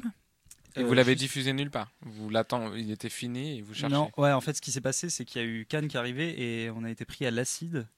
Et donc ça, c'est pour, c'est une sélection parallèle euh, pour les films euh, indépendants et qui notamment aide à trouver un distributeur. Donc en fait, ils font euh, donc avant que Cannes ait lieu, ils font plein de projections avec des distributeurs. Et euh, du coup, bah, tout à coup, nous qui n'avions pas de distributeur à la base, en même temps, on l'avait pas, on on n'était pas allé voir un millier de distributeurs. Et, donc, euh, une fois que le film était terminé, tout à coup, on a eu plein de projections avec plein de distributeurs et en a plusieurs qui le voulaient. Donc, euh, ça, c'est grâce à l'acide. L'acide euh, que nous on n'a pas eu. Toi, voilà, Voilà. j'ai sur qui on a demandé, mais on n'a pas eu. Mais un peu. C'était ça- une bonne idée, c'est exactement ce genre de. ça- il faut vraiment. ouais, Bah, je te remercie. pour ton Faut tenter. Et, euh, et je suis heureux que notre désistement ait pu te permettre d'y aller. Non, mais euh, ouais, ça avait l'air super, comme ça a l'air trop bien comme sélection. Et, et en vrai, euh, enfin, je sais pas s'il y a des jeunes euh, auteurs ou réalisateurs qui regardent et tout, mais euh, c'est une as- assez idée, c'est un truc à connaître euh, pour balancer ton film indépendant. Euh, Il t'aide vachement après. Ah ouais, c'est Et puis après, tu fais. Enfin, c'est un autre truc de la salle, c'est qu'on on a fait plein d'avant-premières partout en France, etc. Aussi, grâce à la CID, ils font plein de projections. Enfin, ils sont vraiment. euh, En fait, dès que tu as un tampon euh, euh, officiel de quelque chose, j'ai l'impression, un festival, une région, bah, Ouais. d'un coup, les festivals, ils sont plus à même de te, de te prendre. Ils, ils sont me regardant, ils disent Bon, bah, il y a un mec sérieux qui l'a qui l'a validé. bah, déjà, ils regardent. Donc, quoi. on y Ah, va, mais, ça, mais ça, c'est à tous les points de vue. hein. On est quand même dans un. c'est vraiment non, le mec raison, révolté qui à chaque fois dit on les en pays. mais oui, mais, vous Mais, avez raison de le dire. C'est l'heure du crash. C'est comme un pays qui marche à la paillette, quoi. C'est-à-dire que t'as un peu de paillettes quelque part, tout le monde le veut, quoi. Ah Contrairement en Angleterre, ah, tu vois, je vais pas dire les États-Unis, Merci. où t'envoies un projet à, à quelqu'un, il va le lire en disant si ça se trouve c'est une, c'est une pépite, je vais le lire avant que tout le monde se rende compte. Pas En Angleterre logique. et Paper to Film, qui Et lit Paper tous to les Film, projets, C'est vrai. qui est le seul lieu en France. euh, Vous êtes la plateforme le anglaise, seul du- lieu en vous êtes la France plateforme qui lit anglaise de France. D'ailleurs, vous appelez. Paper to Film, Oui. pardon, mais Pourquoi ce. On a lu des projets béninois, on a lu des projets. Non, on a lu des Sur choses assez incroyables. Mission internationale pour un titre anglais ou pas? Non, on a essayé. On a. Une fois mon cahier, je, le mettrai en photo pour prouver qu'on a cherché. On a cinq pages de titres en français, mais euh, de- du papier euh, au film ou de l'écran à la plume ou de. Enfin, c'était kitsch quoi. Et en plus, euh, tout ce qui était autour de scénario. euh, parce qu'on a, il faut quand même pouvoir déposer son nom. Mais tout le monde, mais les gens, ils ont eu toutes les idées, les meilleures et les, et les pires, parce qu'on a tout cherché. Euh, donc il restait que ça. Je trouve ça super, Paper to Film. Et, t'as- Ah, merci. et du coup, pour revenir à toi, Hugo, le, le- le film est sorti dans combien de salles? Alors, je sais pas s'il y a combien de salles en France. C'est qui ton distributeur final? le distributeur? Alors, je les salue, c'est UFO qui fait super. des ovnis. euh, voilà. Non, ouais, euh, donc dans une cinquantaine de salles, un truc comme ça. Donc voilà, c'est honnête. C'est bien, enfin, je veux dire, il y a eu, ça a été. C'est un bon film. Ouais, c'est un super. Moi, j'aimerais bien, j'aimerais beaucoup le voir. ouais. Enfin, Et la- où le est-ce qu'on peut teaser le voir? donne vachement envie, enfin la bande annonce. Vous pouvez le voir sur euh, toutes les plateformes VOD. Ah ouais, euh, du coup, c'est disponible partout maintenant? Ouais, je, ouais, ouais. même sur Netflix. Je connais pas très bien. Non, pas sur Netflix. C'est quoi toutes les plateformes VOD Je sais pas. euh, Genre bon, Canal, tu genre. ton- non, Ok. je- Bon, tu te démerdes quoi. Tu, Canal tu vas sur Google et a vraiment envie de le sorti voir, un- tu le verras. Mais je crois qu'Allociné a sorti un système où tu tapes ton film et tu dis sur toutes les plateformes où, où il est. Non, mais en vrai, voilà, je, je, je connais pas très Je bien. les connais en pas, tout mais cas, je leur fais de la pub. peu- Si, je, je connais du coup. UFO, euh, enfin non, c'est UFO, ouais, c'est UFO. UFO. UFO, ouais. Ils sont, ils sont contents. Ouais, ouais, Enfin, dire, le film a remporté un succès euh, par rapport aux en sorties en salle. Ça Pour un petit film, c'était un, oui, c'était un bon score, c'était 35 000 entrées, ce qui paraît peu. euh, C'est un très bon score, C'est bien, on était content. Et là, tu sens qu'il y a d'autres portes qui s'ouvrent pour un prochain. Comment ça va se passer Oui, oui, bah, tout à fait. Bah, on, on continue à faire des projets. euh, enfin, moi, je reste avec le même producteur, par exemple. euh, donc, euh, ouais, ouais. Le prochain, ce sera à 4 aussi ou alors Non, tu seras non. tout seul? C'était. Et la Real à 4, on en a pas parlé finalement. Ouais, mais on y reviendra. Je voulais finir avec Ambroise. euh, du coup, Oui, toi, parce que je Ambroise. dois partir dans 5 minutes, j'ai un train qui a gardé Non, non, mais enfin, t'as un peu le même parcours. C'est-à-dire, vous avez fait le film. Bon, là, complètement autoproduit sans thune. Ouais. Enfin, ou alors euh, vos, vos fonds à vous, quoi. Merde. J'essaie de bien tenir le. Comme ça, c'est bien ou pas? Ok. Euh, Il est perturbé parce qu'il est à la même couleur du pull et de Ouais. micro et ça le- ça ça l'ennuie. les trois couleurs, bon, Ouais. c'est orange, vert, bleu. Tu vois, c'est pas. Bon, bref. Ah oui, d'accord. Ok. Et euh, qu'est-ce que je disais? Donc oui, ton la règle du jeu a été finie. euh, et après, vous avez cherché un distributeur, vous avez pas trouvé, mais vous l'avez quand même sorti dans une salle. Comment on fait tout ça? En fait, euh, Est-ce que tu en es content? alors déjà, tout ce que vient de dire Hugo, donc c'est quand même petit, c'est 50 salles, 35 000 entrées. euh, pour moi, c'est un conte de fées à notre échelle parce qu'on a fait tout ça, mais en, euh, en beaucoup plus petit, quoi. Et je pense que nous, nos entrées au final, euh, j'ai pas le compte exact, mais c'est 4000 entrées C'était dans quelle salle? Au Saint-André des Arts, qui fait un truc incroyable euh, qu'on salue, qui s'appelle Les Découvertes du Saint-André, euh, qui montre des films euh, comme les nôtres, par exemple. Et euh, vraiment, c'était un des derniers trucs auxquels on a postulé. Et voilà. 50% des films produits en France font moins de 2000 entrées. Donc t'es quand même au-dessus. Ah ouais? Ouais. Ah bah, tu vois. Moins de 2000 entrées? Ouais. Ouais, non, mais j'en sais rien. Non, il me ça semble que mais ça remonte euh. d'il y a 4 ans, mais je crois Bah, que C'est-à-dire que enfin, il suffit de voir, euh, il y a plus de 200 films produits par Euh, en en France par an, entre 2012, 200 et- c'était l'année de mon master, de mon mémoire. Ouais. C'était 275, mais on, on vois- oscille entre 280 et 300. Non, mais donc il suffit de se dire, ok, entre 280 et 300 films, combien t'en vois en salle?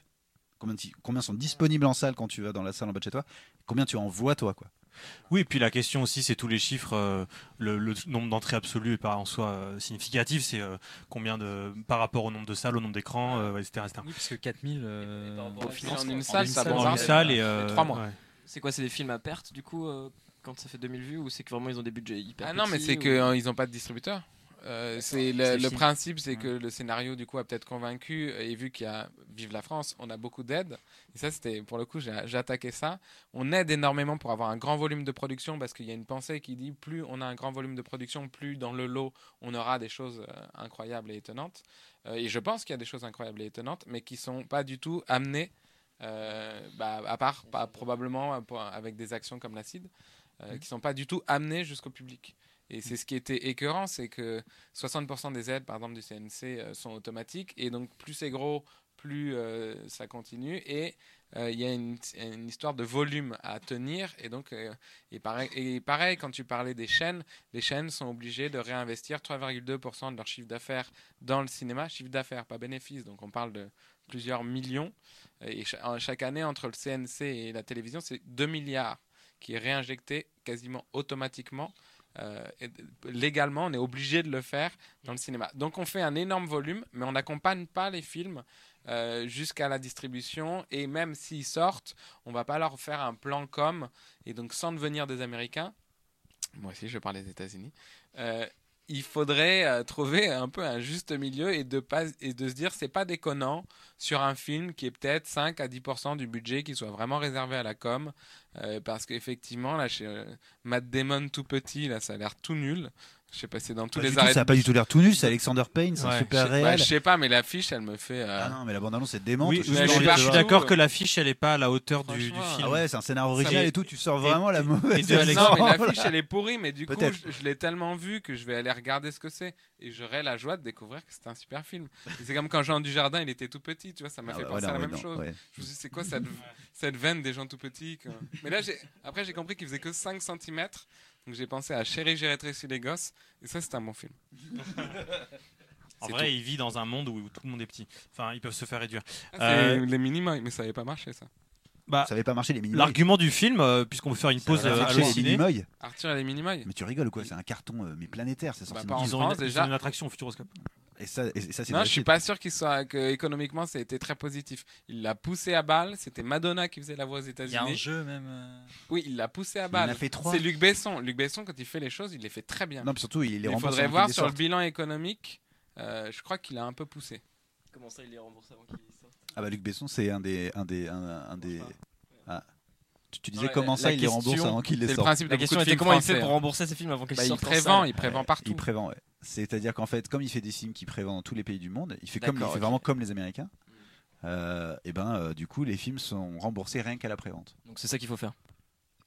Non, pas forcément, parce que ça, tu peux pas, tu peux pas prévendre euh, n'importe quel film n'importe où. Euh, Ça dépend quel genre de cinéma tu veux faire, mais en tous les cas, c'est une technique qui Et est. du coup, on revient à la nécessité de soit un... bon, alors super scénario, ça marche pas pour le coup pour cette technique-là, mais soit un, un, un réal très connu ou une équipe très connue, ce qui permet aux chaînes, parce que les chaînes, elles ont une enveloppe qu'elles doivent distribuer, euh, mais euh, elles choisissent quand même dans le lot des films.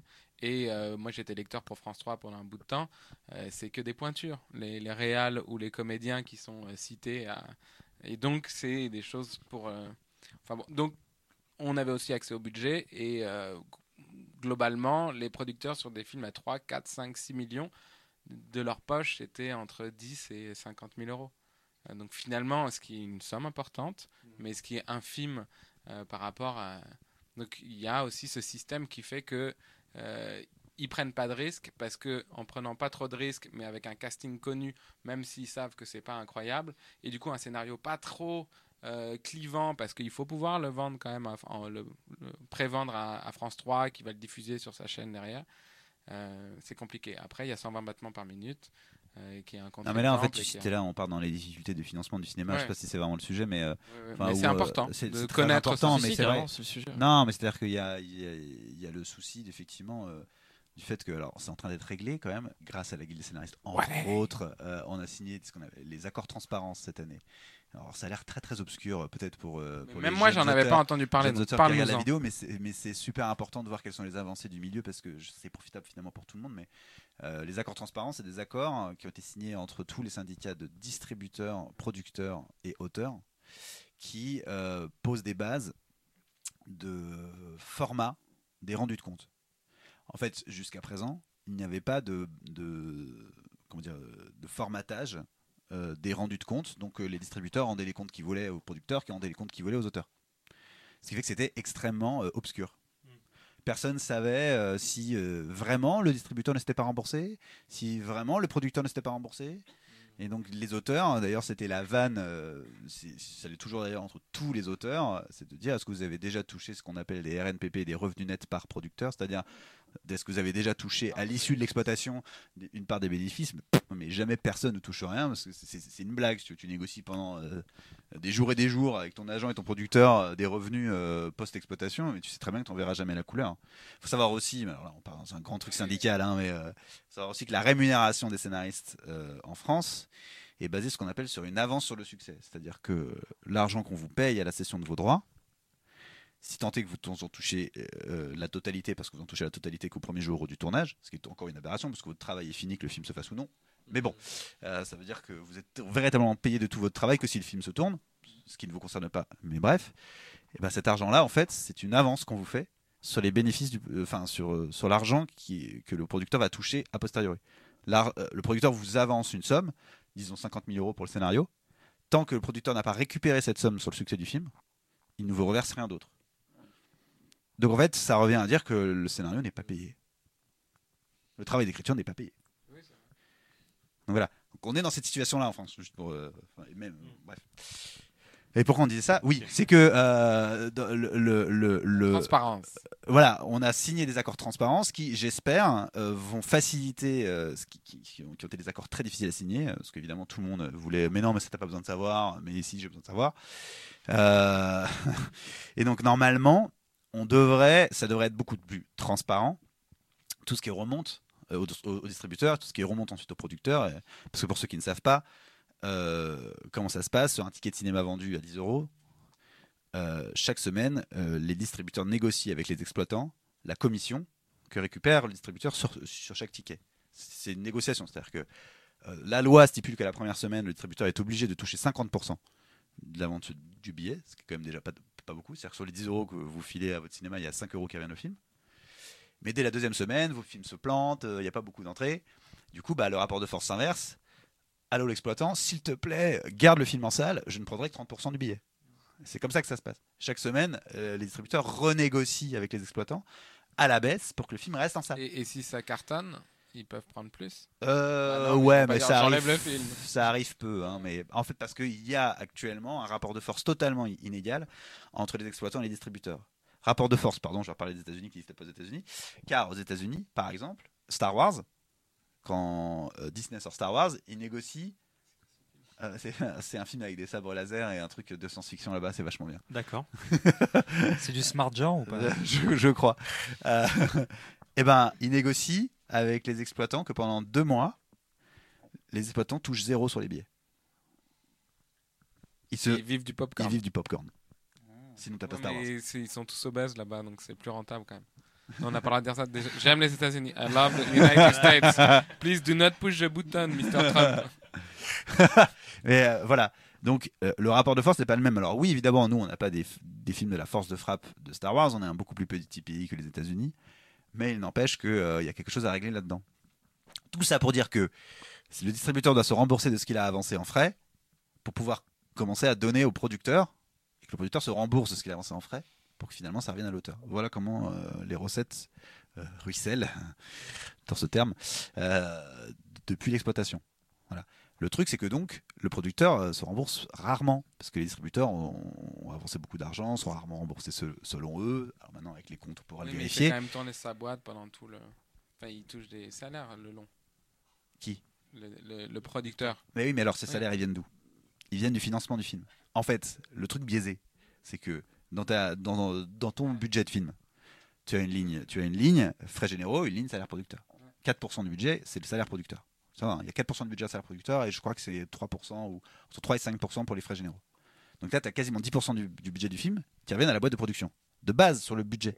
Donc en fait, les producteurs vivent, enfin, ou pour ceux qui y parviennent, et, ou sinon pour les plus petits producteurs, vivotent sur le budget des films, pas sur leur succès.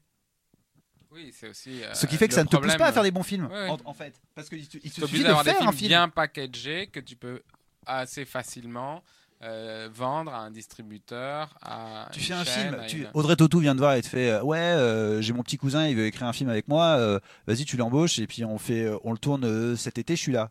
Euh, entre mes vacances à Saint-Tropez et mes vacances à machin. Et bah, ok, il n'y a pas de problème. Euh, non, pardon, euh, Audrey Tautou, Ouais, je trouve, avec elle est formidable. Je Je- je- pardon, c'est pas c'est pas Audrey Tautou spécifiquement, on va dire cette euh, certains acteurs de cette de cette de ce qu'on appelle la classe A qui sont payés des millions pour faire des films, certains, peut-être pas Audrey Tautou d'ailleurs, je m'excuse si elle regarde cette vidéo, je ne connais pas son salaire. Mais euh, Regarde sûrement d'ailleurs. On lui passe le petit coucou. Voilà. Euh, eh ben, euh, ce film-là, t'es quasi, si tu le finances, tu le finances à, je sais pas, 10, 11, 12 millions, beaucoup plus cher que ce qui coûte vraiment. Et ben, t'as 9% de 10, 12 millions qui reviennent dans ta boîte de prod, tu tu vis tranquille pendant plusieurs années. Et ton film qui, se- qui, qui se plante ou pas en salle, c'est plus ton problème. Et ça, je trouve que c'est le vrai problème de la production de films en France. Parce que si tu n'as plus de mérite à avoir du succès en salle, tu prends plus de risques. Et tu n'as pas de punition non plus. Si Et t'es tu n'as pas de punition non plus. connu et que, que ce soit un Enfin, acteur si, ou un ta punition, ta punition, c'est que euh, un distributeur va plus bosser avec toi, euh, que tu arrives moins à trouver des partenaires financiers pour monter des films. Si tu as quand même une punition. Oui, mais qui est pas franchement définitive. Il y a eu des bons navets de gens connus et ils sont quand même là. hein. Et ils vont en vacances chez Audrey Tautou et c'est très bien. Ils ont beaucoup de chance. Donc toi, tu vois l'espoir du coup dans euh, pour que tout ça évolue pour dans la guilde des scénaristes. Est-ce que tu Alors la aussi- scénaristes, c'est une petite pierre à non, mais l'édifice. hein, je veux dire dans, syndicat parmi dans la lutte de un peu euh, syndicale ou, ou plus de, de tous les auteurs et tout dans dans pour réclamer un peu plus leurs droits ou alors euh, tu vois aussi euh, une porte vers le web ou pas du tout? Je vais amener le sujet du web petit à petit. Je vois, c'est c'est plutôt fin. hein. Non, mais parce que toi, ça n'avait pas l'air de te déranger euh, de dire mon film peut être diffusé. Enfin, si Netflix me propose l'argent, mais oui, bien sûr, je fais mon film sur Netflix. Euh, Moi, à titre personnel, j'adore la salle, j'adore la Ouais. salle, mais je suis plus attaché à la liberté artistique qu'à la salle. Mm. Voilà. Euh, donc, euh, si d'un coup Netflix, imaginons dans un rêve absolu, effectivement, me propose euh, euh, 10 millions et une liberté artistique totale pour faire mon film, avec le casting que je veux, les techniciens que je veux, les décors que je veux, tout ce que je veux, mais je le fais, je le fais sur Netflix, y a aucun problème. Je suis prêt à sacrifier la salle pour ça. Voilà. Quand- surtout, à, alors, le film, je l'ai pas encore tourné, hein, celui que je vais faire, etc. euh, on verra. Tu me diras si, te- si mais euh, je pense aussi avec le, avec euh, des budgets plus plus petits et plus libres aussi, mais Est-ce que le web, du coup, et la diffusion exclusive web a des avantages par rapport Est-ce que c'est plus simplifié et plus neuf et, et moins compliqué Ah, attends. comme tu nous l'expliques euh, attends, j'ai l'impression qu'il y a un double sujet, pardon. J'ai l'impression que Netflix et le web, c'est pas exactement le même voilà. sujet. Ok, non, Euh, mais enfin, enfin, c'est quand même si c'est de la diffusion, c'est de la primo-diffusion euh, web. Oui, mais euh, quand tu dis euh, web, euh, par exemple, C'est pas les mêmes manières de construire les, les projets, quoi. Il y en a où tu as de l'argent, euh, Oui, bien sûr. Puis tu dis web, puis tu dis web parce que tu regardes Netflix sur ton payant. ordinateur. ça, ouais. euh, tu Quand regardes Netflix, web mais il y en a beaucoup qui regardent Netflix Oui, sur, sur leur leur télé, ou ouais, leur mais c'est quand même le web, ouais. Enfin, pour moi, ça reste Bah, le web. Ça passe par le canal Internet, mais Oui. c'est Et après, c'est différent que tu sois sur Netflix qui va faire des, des, des séries longues que Black Pills, que euh, OCS Ouais. ou que euh, Studio Plus. Le plus, OCS par contre, c'est télé. hein. Oui, oui, c'est télé, oui, oui. Mais ils font du 26. Mais ils n'ont pas non plus des Télé budgets. euh, ils n'ont pas non plus des Non, budgets énormes. j'ai pas utilisé les bons termes. Qu'est-ce que j'aurais dû dire alors Comment on appelle tout ça moi, c'est compliqué, service de il y a plein de VOD? choses. Je sais pas trop qu'on appelle ça euh. SVOD. Moi, j'ai juste une question parce que euh, payant. C'est ça que- Parce que payant. à poser à Léo. J'ai l'impression que que tu viens de dire un truc légèrement contradictoire avec un truc que tu avais dit avant. Et Attends, du coup, ça m'intéresse beaucoup puisque ça touche Le justement clash, à la liberté euh, artistique. On Et c'est le fameux clash du poste. Un clash tous les soirs sur le poste. Euh, non, mais tu dis euh, Netflix me donne 10 millions, une liberté artistique, les décors que je veux, j'y vais tout de suite. Et tu nous as dit euh, tout à l'heure. euh, Ouais, euh, on- je me suis pris des portes et du coup j'ai dû rebosser mon scénario et du coup il est meilleur. Mais en vrai, est-ce que tu as envie de cette liberté artistique ou peut-être à ce stade de ton projet mais euh, mais c'est Euh. c'est une vraie question aussi c'est vrai que j'entends dire je m'y connais pas beaucoup que Netflix euh, dit au réal en gros faites ce que vous voulez c'est cool mais est-ce que c'est vraiment bien ou pas? Je sais pas moi j'ai pas vu les films sur Netflix est-ce qu'ils sont vraiment mieux plus intéressants? Est-ce que d'avoir des des portes comme ça que tu peux te prendre Non, en fait, c'est. je vois ce que tu veux dire, mais la contradiction. Enfin. les portes qu'on s'est prises pendant deux ans, les retours de texte n'étaient pas euh, brillants. C'est pas parce qu'on a eu des retours absolument brillants qu'on a réécrit. C'est plutôt parce qu'on a eu des refus et des diagnostics, des constats, genre euh, euh, il y a un peu de film, parce qu'il y a de l'action à la fin. Il y a un peu de film. euh, euh, au début, ça commence E.T., puis ça se termine Luc Besson. Enfin, tu vois, des trucs comme ça quand même. Tu fais, mais non, mais je comprends pas. C'est comme me dire qu'il y a trop de vélos dans E.T., je comprends pas quel est le problème. Enfin, bon, mais du coup, tu réfléchis, tu dis, bon, c'est pas eux qui vont me donner la clé, eux, ils me donnent un ressenti. Du coup, je vais réfléchir à comment je vais pouvoir euh, régler ce ressenti. Mais c'était pas des retours de texte formidables. J'ose espérer que Netflix, vu la qualité des séries qu'ils font, ils se font des retours de texte formidables et ils donnent pas le green light tant que le texte n'est pas abouti. Donc il y a une qualité. je- encore une fois, je je connais pas du tout. euh, J'ai Ah juste vu bah, le documentaire non, sur Jim Carrey que j'ai trouvé super. euh, parce que Ah bah les séries, euh, les séries Netflix, de manière générale, Font sont quand même assez bonnes. Ah ouais. Il y a une vraie originalité, un parti pris après. Une exigence d'écriture. Ok, d'accord. Donc comment tu perçois alors euh, tout ça? Ces, ces, ces, ces- ces plateformes SVOD Est-ce que est-ce que c'est plus simple pour justement la- le financement des films? Ça te paraît plus simple? Ça te paraît être un système plus simple, plus direct, plus rapide, euh, plus respectueux du travail des auteurs ou? Mais c'est pas nouveau en fait. Il y a un, il y a non, un je rapport sais. à la SVOD euh, comme il y a un rapport avec une euh, chaîne de télévision qui finance ta série. C'est-à-dire c'est que tu as un diffuseur. des films de calibre cinéma qui se retrouvent en, en premier. euh, sur Alors ça, tu lances le débat de est-ce qu'un Netflix peut faire des films cinéma? Alors là, je- j'aimerais bien entendre votre avis à vous du coup. Euh, tu sais ce fameux débat qu'il y a eu à Cannes la dernière fois d'avoir des films Netflix sélectionnés Ouais. à Cannes. Qu'est-ce que ça veut dire? Qu'est-ce que c'est qu'un film cinéma finalement? Est-ce que c'est un film qui sort forcément en salle? C'est un large débat. Bah, si c'est ça la définition, alors oui, c'est pas des films cinéma sur Netflix. Si la définition, c'est projeté dans une salle, dans Mais l'obscurité. c'était la définition que c'était ça le débat euh, avec le Festival de Cannes. Ouais, ouais, c'était très intéressant. euh, J'étais au cœur de la polémique et. euh, et euh, ouais, c'est vrai que je, bon, je suis pas un mec très connecté en vrai à ces trucs-là. Je télécharge pas de films légalement ou illégalement et, et encore une fois, je vais toujours en salle, donc ça me paraît, ça me paraît important de voir les films en salle. Dans le débat, c'était est-ce qu'on peut filmer une Palme d'Or à un film qui sort pas au cinéma? Enfin, l'intitulé pour Cannes vraiment. De toute façon, la question se pose pas puisque The Square était bien au-dessus de tous les autres. Mais euh, mais euh, pourquoi je dis ça Euh, Oui, moi, ça me, ça me faisait penser à ce que je disais sur le web et la règle du jeu, enfin notre film. Effectivement, il y a un moment où si ton film il est pas vu en salle, beaucoup, tu as envie de le montrer et là, j'aurai aucun problème.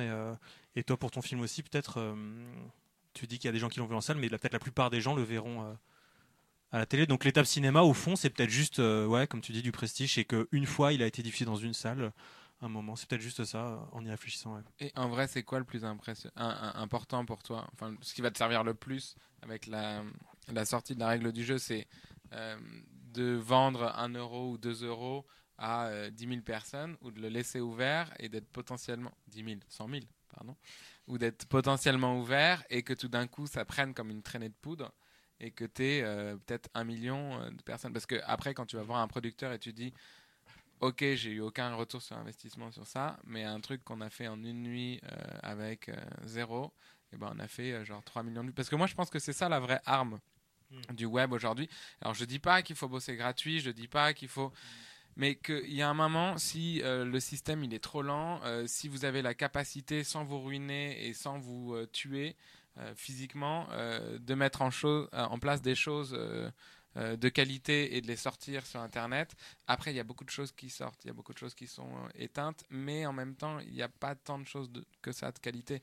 Arrêtez de faire des Nikon Festival, j'ai pas rien contre Nikon. arrêtez de faire Nikon On Festival c'est la dernière de année hein. Non mais parce que vous nous faites chier sur Facebook à tout le temps nous coller vos Nikon. non ça c'est euh, ça c'est non on ça s'en c'est fout quoi. oui mais faites vos trucs à vous. pas- faut- c'est pas faut pas grave. aller sur Facebook. sur C'est Facebook, vrai, en vrai, peux s'éloigner. Non mais et- faites vos trucs à vous et Parce que arrêtez c'est un de faire partenaire de l'émission. Nikon parce que vous avez compris tous que c'était le simple but. Hein, Mais- que et on- ils pourrissent Facebook pendant un mois quasiment gratuitement pour c'est quoi Ouais, le premier prix? Je sais pas, je voulais parler d'autre chose. Pardon. vas-y, je voulais vas-y. rebondir, parlons chose. je voulais rebondir. intéressant Nikon je voulais, je suis re- d'accord, je ouais. voulais rebondir sur ce que tu disais. C'est Prenez le pouvoir.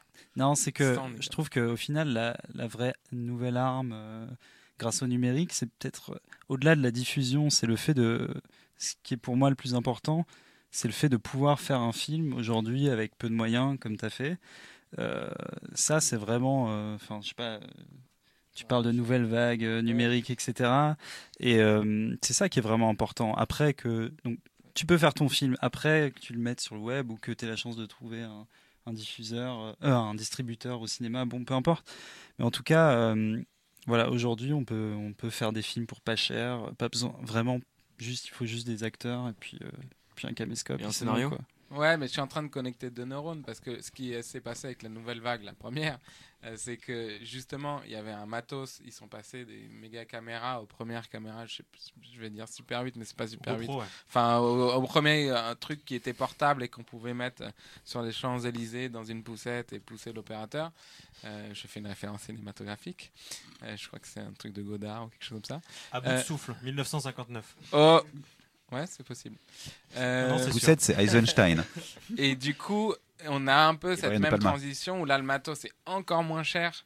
euh, Enfin, Oui, voilà. comparativement. Tout à fait. Euh, mais c'est vrai que du coup, les deux exemples qu'on a ici ce soir ont plutôt tendance à un qui a travaillé beaucoup avec l'impro, comme, comme Godard, euh, qui n'a pas beaucoup écrit Godard le a scénario. beaucoup, comme moi, travaillé avec sur l'impro.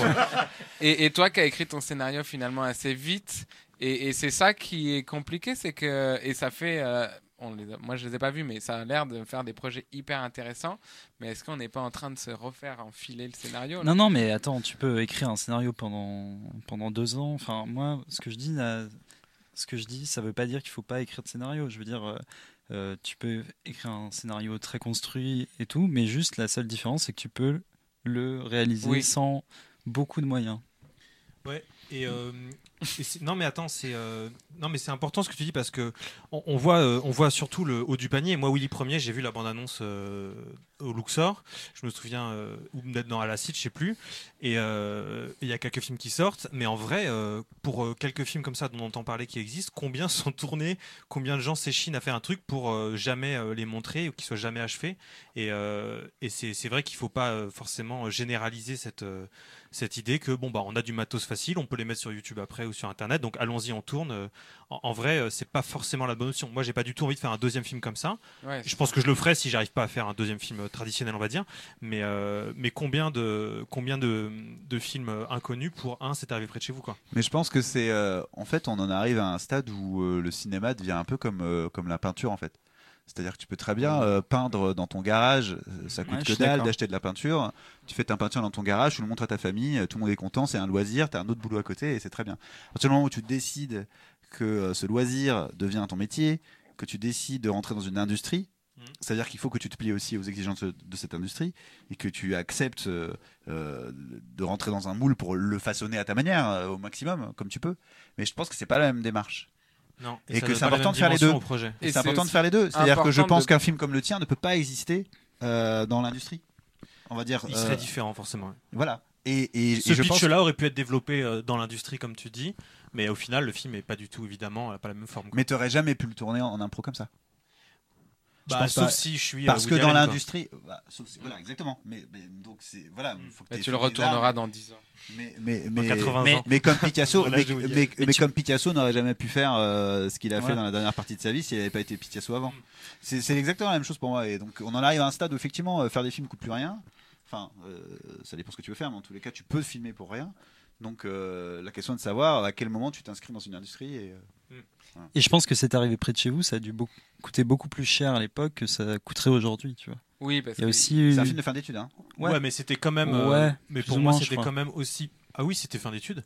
Ils- Ouais. Et, ils ont. Je crois qu'ils l'ont retourné, ils l'ont Ouais, retourné, je crois. Ils ont fait, fait, ils ont fait une bonne partie de euh, fin d'études et après ils se sont chauffés pour faire la suite, mais quand même, euh, voilà, c'est l'exemple euh, des mecs qui ont Non tapé mais dans le mille et tout fait, mais euh, Mais c'est une impulsion, euh, comme toi, tu as une impulsion avec euh, tes trois euh, co-auteurs, euh, ou moi et tout, de dire euh, on, attends, on, va, on veut faire un film, on le fait, c'est maintenant qu'il faut le faire, euh, point. C'est un, Mm, mm. c'est un besoin d'expression à notre niveau personnel. Après, euh, la situation euh, personnelle, financière fait que tu peux t'autoriser à te consacrer à ça pendant trois mois ou six ans, euh, parce qu'à côté, tu arrives à bosser ou tu as de l'argent, euh, j'en sais rien. Mais euh, c'est pas. euh, c'est pas forcément. euh, Pour moi, est arrivé près de chez vous, c'est c'est vraiment ça. Et puis après, c'est le truc qui, euh, qui marche tellement et qui est tellement d'actualité et qui parle euh, le mieux de- des médias euh, encore aujourd'hui. quoi. Du coup, j'ai une grosse question. C'est que fait un auteur-réalisateur pendant tout ce temps de recherche, de financement, d'écriture et tout pour ce- Merde. Ça va pas Allez, je prends celui-là. Euh, comment fait un, un auteur-réalisateur en- pendant tout ce temps pour euh, justement euh, vivre ou survivre euh, pendant cette recherche de financement, pendant cette écriture et tout Qu'est-ce que vous faites à côté pour, euh, pour vos revenus, quoi? Enfin, Pour payer un logement? On fait un tour de table? Ouais, rapide. C'est moi qui commence là, j'ai l'impression. Euh, euh, moi, par exemple. Montre-nous ta je- montre, euh, ta belle Alors, montre voilà, quartier là. Euh, Casio, euh, pardon. Casio. tu n'obtiens pas. euh, voilà. Non, euh, moi, par exemple, je réalise des sketchs pour Groland. Et Voilà. ça, c'est vraiment genre le métier le plus classe pour clair. gagner du pognon. Voilà. À toi. Tout simplement. Euh, moi, dans un premier temps, j'étais donc assistant réalisateur. Euh, je travaillais sur les plateaux en tant qu'assistant, donc j'avais mon, mon intermittence qui est un formidable système unique en France. Vive la Il y a France. des choses aussi formidables en France, hein, euh, euh, qu'il faut absolument préserver. Euh, et c'est grâce à cette intermittence-là que j'ai pu écrire entre mes tournages et, et faire mes petits films de mon côté et apprendre aussi à faire un film, on va dire traditionnel dans l'industrie en, voyant comment marche un, un plateau quoi, avec euh, 30, 40, 50 personnes. Et dans un deuxième temps, j'ai gagné ma vie en tant que scénariste. Voilà. Euh, j'ai écrit pour Kabul Kitchen notamment. C'est quoi Parce bien, que je connais pas. plus. C'est une série C'est une série pour Canal+. C'est pas sur le web. euh. Avec Patrick je peux Abitbol. pas, je peux pas connaître. Et toi, Ambroise? Euh, c'est une bonne question. euh, euh, un, peu de, un peu de bidouille, un peu de bricole. Et, euh, et- c'est quoi la- du deal non, non, même pas, de- même C'est pas de la deal. prostitution. Non, mais C'est euh, légal ou pas bah, en fait, tu poses une question très, tu poses la question euh, financière de comment tu comment on bouffe en fait. Ouais, quand bien on sûr. travaille pas. c'est ça. Moi, c'est la première année là où je gagne de l'argent avec mon métier, en tant que avec ma boîte Ebim et en tant qu'auteur chez Canal à mi-temps. Et avant, Pourquoi chez Canal? pour, euh, je fais deux magnétos qui s'appellent Shutterstock et la Béate François. C'est des quotidiennes, enfin c'est euh, deux fois par semaine. euh, je fais ça avec un co-auteur, Coréal, et c'est super. Ça fait deux ans qu'on fait ça et euh, on commence à, être bien bien placé là-bas. C'est cool. Et euh, je salue tous mes collègues de Canal qui regardent RVB tous les soirs. Mais en vrai, avant, euh, en vrai, avant, ça a été une combinaison de bricole, c'est-à-dire de, euh, bah, de louer ton appart euh, sur Airbnb pour payer ton loyer une semaine et aller ailleurs, ou euh, à égalité euh, prendre de l'argent à tes parents tant que tu pouvais leur prendre quoi. Donc quand tu as la chance d'avoir un patrimoine euh, financier euh, de la génération d'au-dessus, je pense qu'il faut euh, en abuser, il faut s'en servir. et en même temps, c'est difficile parce que tu te sens pas forcément bien, tu te dis ouais, putain ça euh, je leur demande de l'argent longtemps, beaucoup et tout, mais bon, si, le, rapport est cool et s'ils disent on croit en toi, il n'y a pas de souci, continue. On sait bien qu'un jour euh, tu gagneras ta vie, bah, c'est comme ça. Mais il faut en avoir conscience. Je me serais pas lancé là-dedans si j'avais pas eu cette facilité, euh, cet argent euh, de ma famille. Et en même temps, peut-être que je me serais dit bon, si je veux faire ce métier et galérer un peu quelques années, euh, si je trouve pas de métier tout de suite de réal chez Groland ou, de, ou que j'arrive pas à bosser en tant qu'intermittent, est-ce que je suis prêt à être serveur, à être machin, à faire un petit boulot et tout quoi? Donc il y a beaucoup d'injustices à la base dans la vie et euh, faut connaître les forces en présence euh, avant de se lancer. C'est mon conseil. Est-ce que c'est compliqué Est-ce que mon micro marche Ouais. Est-ce que c'est compliqué euh, justement d'allier le temps que prend un petit boulot à côté pour arriver justement à, vivre et, et le temps que prend l'écriture d'un scénar, la recherche de financement et tout? Comment vous arrivez à allier les deux? Moi, j'aimerais bien savoir comment Raphaël il vit en parallèle de Ouais, Paper to Film. savoir euh, d'où vient Parce cette que là, euh, on parle de films. euh, Et comment on monte une, Voilà, plateforme comment tu montes une start-up Ouais, c'est ça, hein, dans ce là, métier, dans gagner cette que de On est en excuse-moi. train de faire ouin ouin, je monte un film. Je m'adressais au euh, réal, auteur, mais en vrai Euh, tu es aussi auteur et, et, et euh, réal et comédien et, j'ai- et prod. Et, Ouais, moi j'ai gagné d'abord un comédien, mais quand tu vis chez tes parents, comédien c'est bien, tu travailles un mois, tu vis un bout de temps euh, quand t'as pas de loyer. Euh, après, je me faisais chier. Euh, j'ai toujours été un peu hyperactif. J'ai vendu des glaces, j'ai monté des piscines. des miroirs ou des glaces, des non, sorbets des glaces euh, Agendas, Roland. Garros. Et Ah en ouais fait, je, re- je- bon, je travaillerai plus jamais avec eux. Je revendrais, euh, je refilais les coupons gratuits euh, aux mecs à l'entrée des stades parce que c'est que des petits jeunes. Et j'ai découvert le pouvoir de tous ces emplois euh, sous-payés dont je faisais partie. Euh, j'ai aussi fait des salons à Maison et Objets, à Villepinte. J'avais pas de problème d'argent, mais c'est juste, je, je supportais pas de rien faire. Villepinte. Non, c'était vraiment l'horreur. Je peux pas empêcher. Et en plus, je perdais de l'argent parce que je, je payais pas mes tickets et donc je- euh, la prune à l'aller et au retour me coûtait plus cher que la journée de train. Enfin bon. Euh, et j'ai découvert ce pouvoir de tous ces gens qui sont disséminés, euh, tous les, les, les hôtes d'accueil, euh, opérateurs de saisie, si vous nous regardez. Euh, et, euh, donc c'était assez incroyable et du coup après je rentrais partout gratuit dans les musées parce qu'ils sont partout. Ah ouais. Et en fait une fois que tu as, un peu écumé la- de tous les hôtes d'accueil, tous les gens à l'accueil de n'importe où, euh, en fait c'est c'est que de la... C'est une agence. euh, Ouais, c'est plein d'agences, mais quand t'as un peu. euh, bah, ils, ils me reconnaissaient parce qu'en général, je me faisais virer. Parce qu'au bout de 3-4 missions, euh, je syndiquais tout le monde. Parce que tu te fais traiter comme une merde. Et t'as des gens qui euh, sont parfois même plus jeunes que toi et qui sont le chef hôte. Et c'est une destinée chef. Chef hôte, tu vois, déjà hôte, c'est quelque chose de temporaire. Et chef hôte, c'est que vraiment, tu as fait un choix professionnel important dans ta vie. Et euh, tu te retrouves avec des mecs, il y avait des gens qui avaient euh, une agrègue de philo, il y a des gens qui avaient fait HEC, il y a des gens qui sortaient des ballets du Nord, donc des danseurs, des artistes, des- et qui étaient là en transition, en galère. Et ils se font parler comme des merdes et tout le monde courbe les chines. Et vu que moi, j'avais pas spécialement besoin de, de thunes, bah, je gueulais. Euh, voilà. Et aujourd'hui, euh, aujourd'hui, euh, je montais une boîte, c'est l'horreur. J'ai commencé sur l'intermittence parce que je jouais encore à l'époque. Un peu de pub, la télé. j'ai fait une pub CIC. Donc ça, c'est génial. dedans, c'est ça? Ouais, et qui d'ailleurs, je vous invite à regarder cette pub. Pourquoi? Et je vais faire de la pub à Jacques Facial. C'est pas une blague. Jacques Facial. Euh, j'ai eu l'expérience la plus traumatisante, de ma vie sur YouTube. J'ai fait une pub euh, assez lambda et pourri, sitcom Valley euh, CIC. Euh, et c'était vraiment euh, pour le pognon, c'était euh, 48 heures à, à Bucarest, voyage, grand hôtel, pognon. Je me dis, pff, au milieu de Paper to Film, c'était il y a, il y a six mois quoi. Et c'était la première pub que je faisais de ma vie. Je me suis dit, Ouais, super. Et il y a eu une parodie d'un type euh, qui a fait un montage avec Daesh, avec Tue-le, Tuez-moi. euh, Enfin, non, mais c'est complètement fou. Il y a Hitler. Et donc, j'ai- Ta tête est mise à prix? Mais je ne sais pas. J'ai regardé ce truc et au début, tu te commences à te marrer. Tu dis, il y a vraiment des gens qui vont pas bien. Et en fait, au bout de 1 minute 30, tu vois, il fait des gros plans avec ta gueule ou genre, tuez-moi, franchement, euh, j'en peux. enfin, horreur, capitalisme, fais-le maintenant. Donc je vous invite à regarder ça. ça... Ça se boit des binous derrière pendant que tu es en train de Et- raconter ton On n'a pas le histoire. droit de boire des binous en direct, non, c'est, euh, Il y a une éthique au poste. Tu fais ce que tu veux. Non, j'avais pas forcément envie que sur Rouge Vert Bleu, on en est tous comme ça. Ok, mais, euh, bon. Euh, et j'arrête pour conclure à comment je m'attends. Donc, intermittence. Et euh, je, j'écris et je mets en scène des pièces pour euh, des entreprises. Euh, mais là, euh, encore une fois, c'est un mec assez incroyable que je salue, Sylvain Brezard, qui probablement ne regarde pas. Le nombre de gens Euh, qui nous regardent ce soir, c'est incroyable. Euh, il me laisse carte blanche euh, et il a vraiment compris ça. Ce que, que en fait, la nouvelle génération, si tu essayes de détecter que le mec est un peu fiable et après tu lui laisses euh, carte blanche. Et je me suis retrouvé à faire euh, d'abord euh, juste l'écriture, puis un moyen métrage au Maroc pour lui, puis sa campagne de pub où il voulait pas voir les spots avant la diffusion sur YouTube. Le mec, il te donne un budget Alors ça reste des budgets tr- extrêmement amoindris par rapport à ce qui se pratique, parce que vu que j'avais jamais fait ça. tu vois, je partais avec trois copains et on faisait des, on faisait à l'arrache, quoi. Et là, maintenant, au fur et à mesure, ça monte en gamme et, euh, et il ne lit pas. Enfin, si, il lit, mais il change pas un mot. Et ça, c'est hyper agréable. De...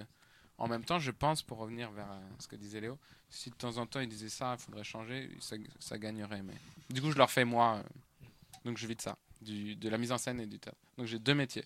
J'ai bossé pour Deliveroo aussi hein, dans les mauvaises années. Ah, yes Aussi un truc syndical. Des euh, grands salauds. Ouais. ouais, tu t'es barré pour ça? J'ai monté un groupe Facebook syndical du- de Deliveroo. Putain, t'as eu le nez creux, hein, parce que maintenant- Et puis je me suis cassé. ouais. Et toi, Ambroise, comment t'arrives Attends, je vais prendre ton micro parce que ça- Excuse-moi. Euh, comment t'arrives avec euh, parce que donc avec Ebim, t'as fait Coco Watt. Ça prend énormément de super. temps. Euh, Est-ce que oui. t'as mis de côté du coup euh, les projets longs que t'as que t'as ou comment tu fais Alors Coco Watt, c'est un truc qui nous est euh, un peu euh, tombé dessus, mais euh, oui, alors ça a commencé sur le web. Coco c'est une pastille humoristique de 1 minute 32 minutes euh, qu'on produit avec Ebim et euh, qu'on a vendu à Comédie Plus.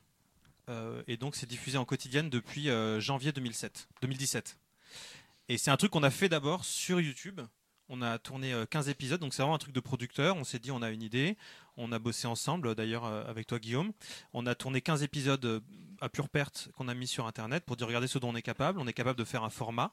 Vraiment, c'est cadré. On a mis quelques gaz dedans. On est une troupe de quatre auteurs comédiens. Tout se passe dans une voiture sur fond vert. Et euh, l'idée, c'est bon, bah voilà, on va tirer l'attention de la télé. Donc c'est aussi important par rapport à ce qu'on dit sur le web tout à l'heure, c'est qu'à un moment, euh, le web c'est bien, mais euh, il n'y a pas encore d'économie suffisante. euh, donc la télé nous a acheté la pastille et donc on a pu continuer à la produire. On a fait 150 épisodes cette année et euh, a priori on va continuer. Et avec on- des budgets euh, qui- Avec euh, des qui vous budgets permettent de vivre co- qui nous permettent de tourner, qui nous permettent de payer tout le monde, mais pas de vivre.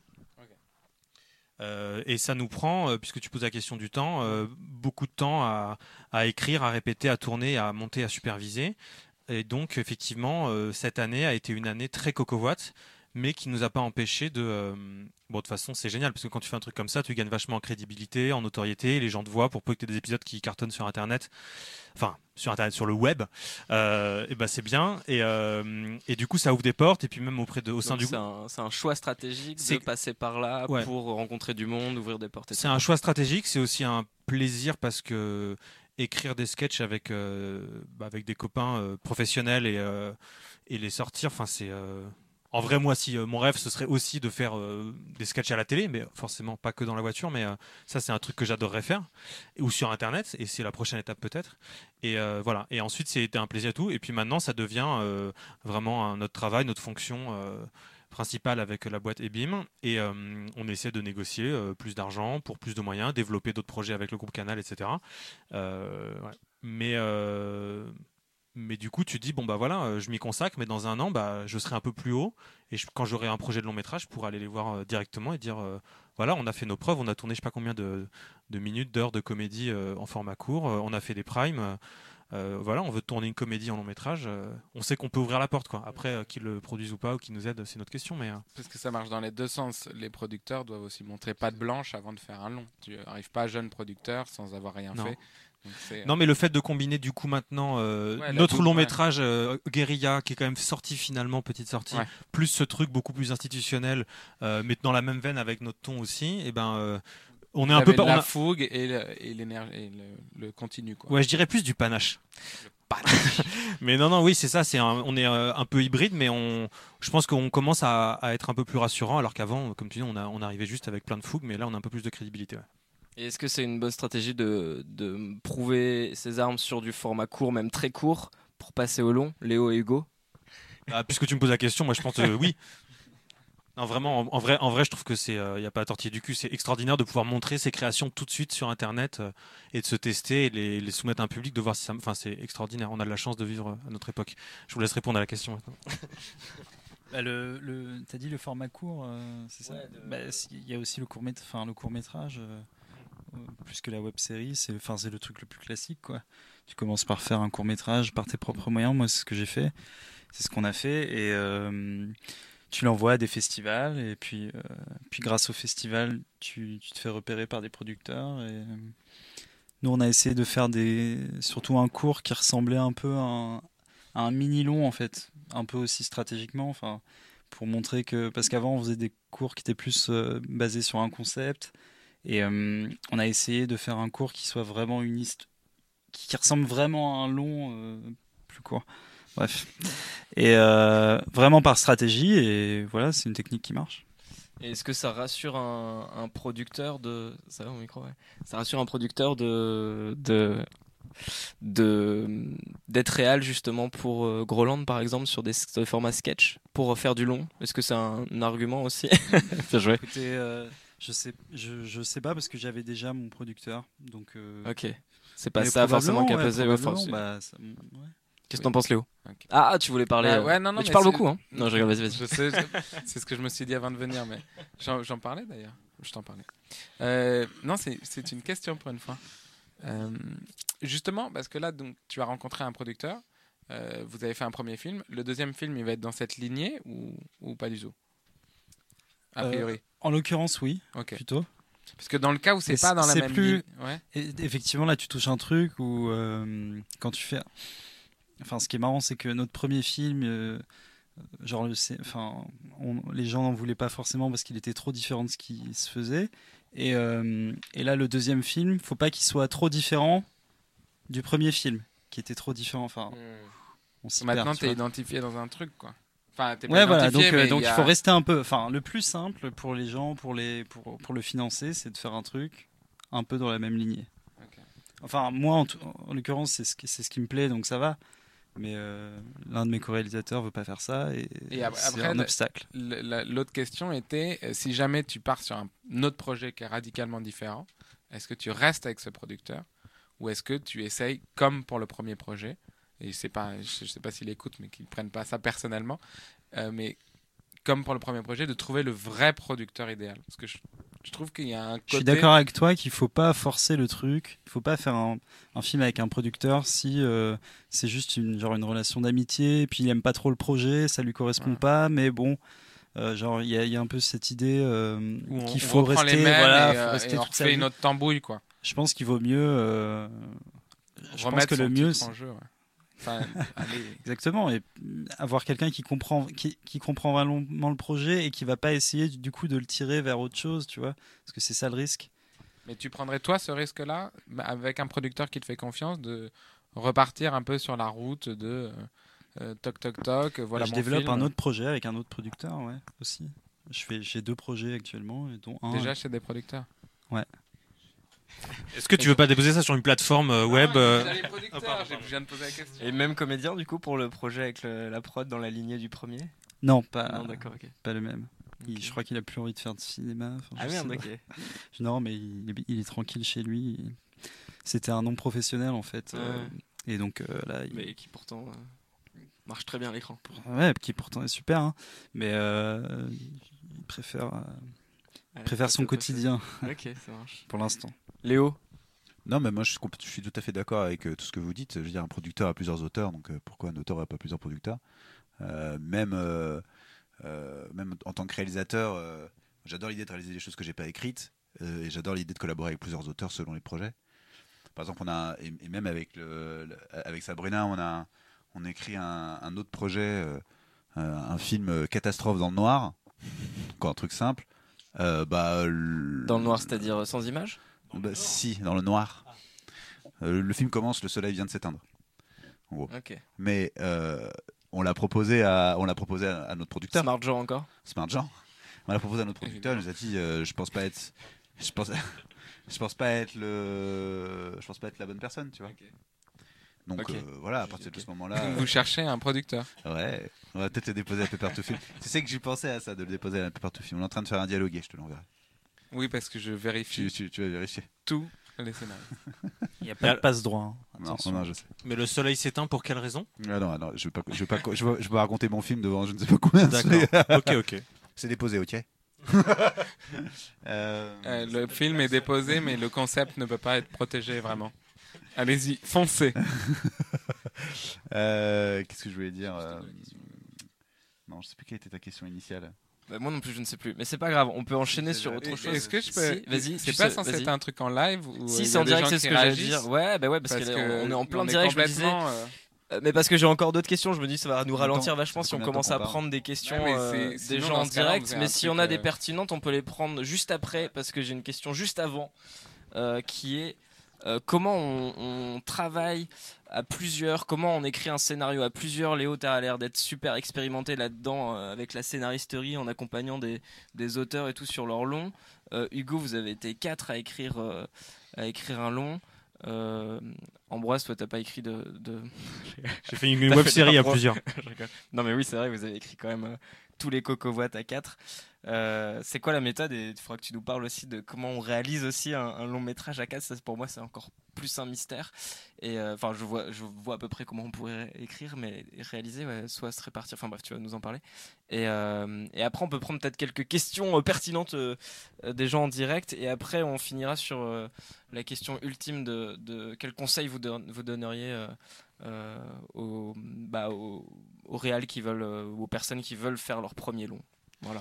Donc Euh, la alors, première question c'est comment coécrire ouais. C'est quoi vos méthodes à la scénaristerie euh, alors, euh, la Pas scénaristerie, c'est forcément la scénaristerie. La scénaristerie, c'est pas de la coécriture. La scénaristerie, c'est un workshop d'accompagnement d'auteurs. Donc, euh, on coécrit pas avec les auteurs. On est, on est consultant des auteurs. On, on- on rebondit sur Des leur version. doctors on- voilà, Non. genre de script doctor. On n'est pas co-auteur. Euh, moi, je dirais que la meilleure manière de coécrire, c'est déjà de ranger son ego de côté et de dire que euh, on travaille, euh, de considérer ça comme un travail et qu'on travaille ensemble à faire la meilleure œuvre possible. Ensuite, c'est de bien spécifier, ça a l'air très con comme ça, mais de bien spécifier dès le début la place de chacun.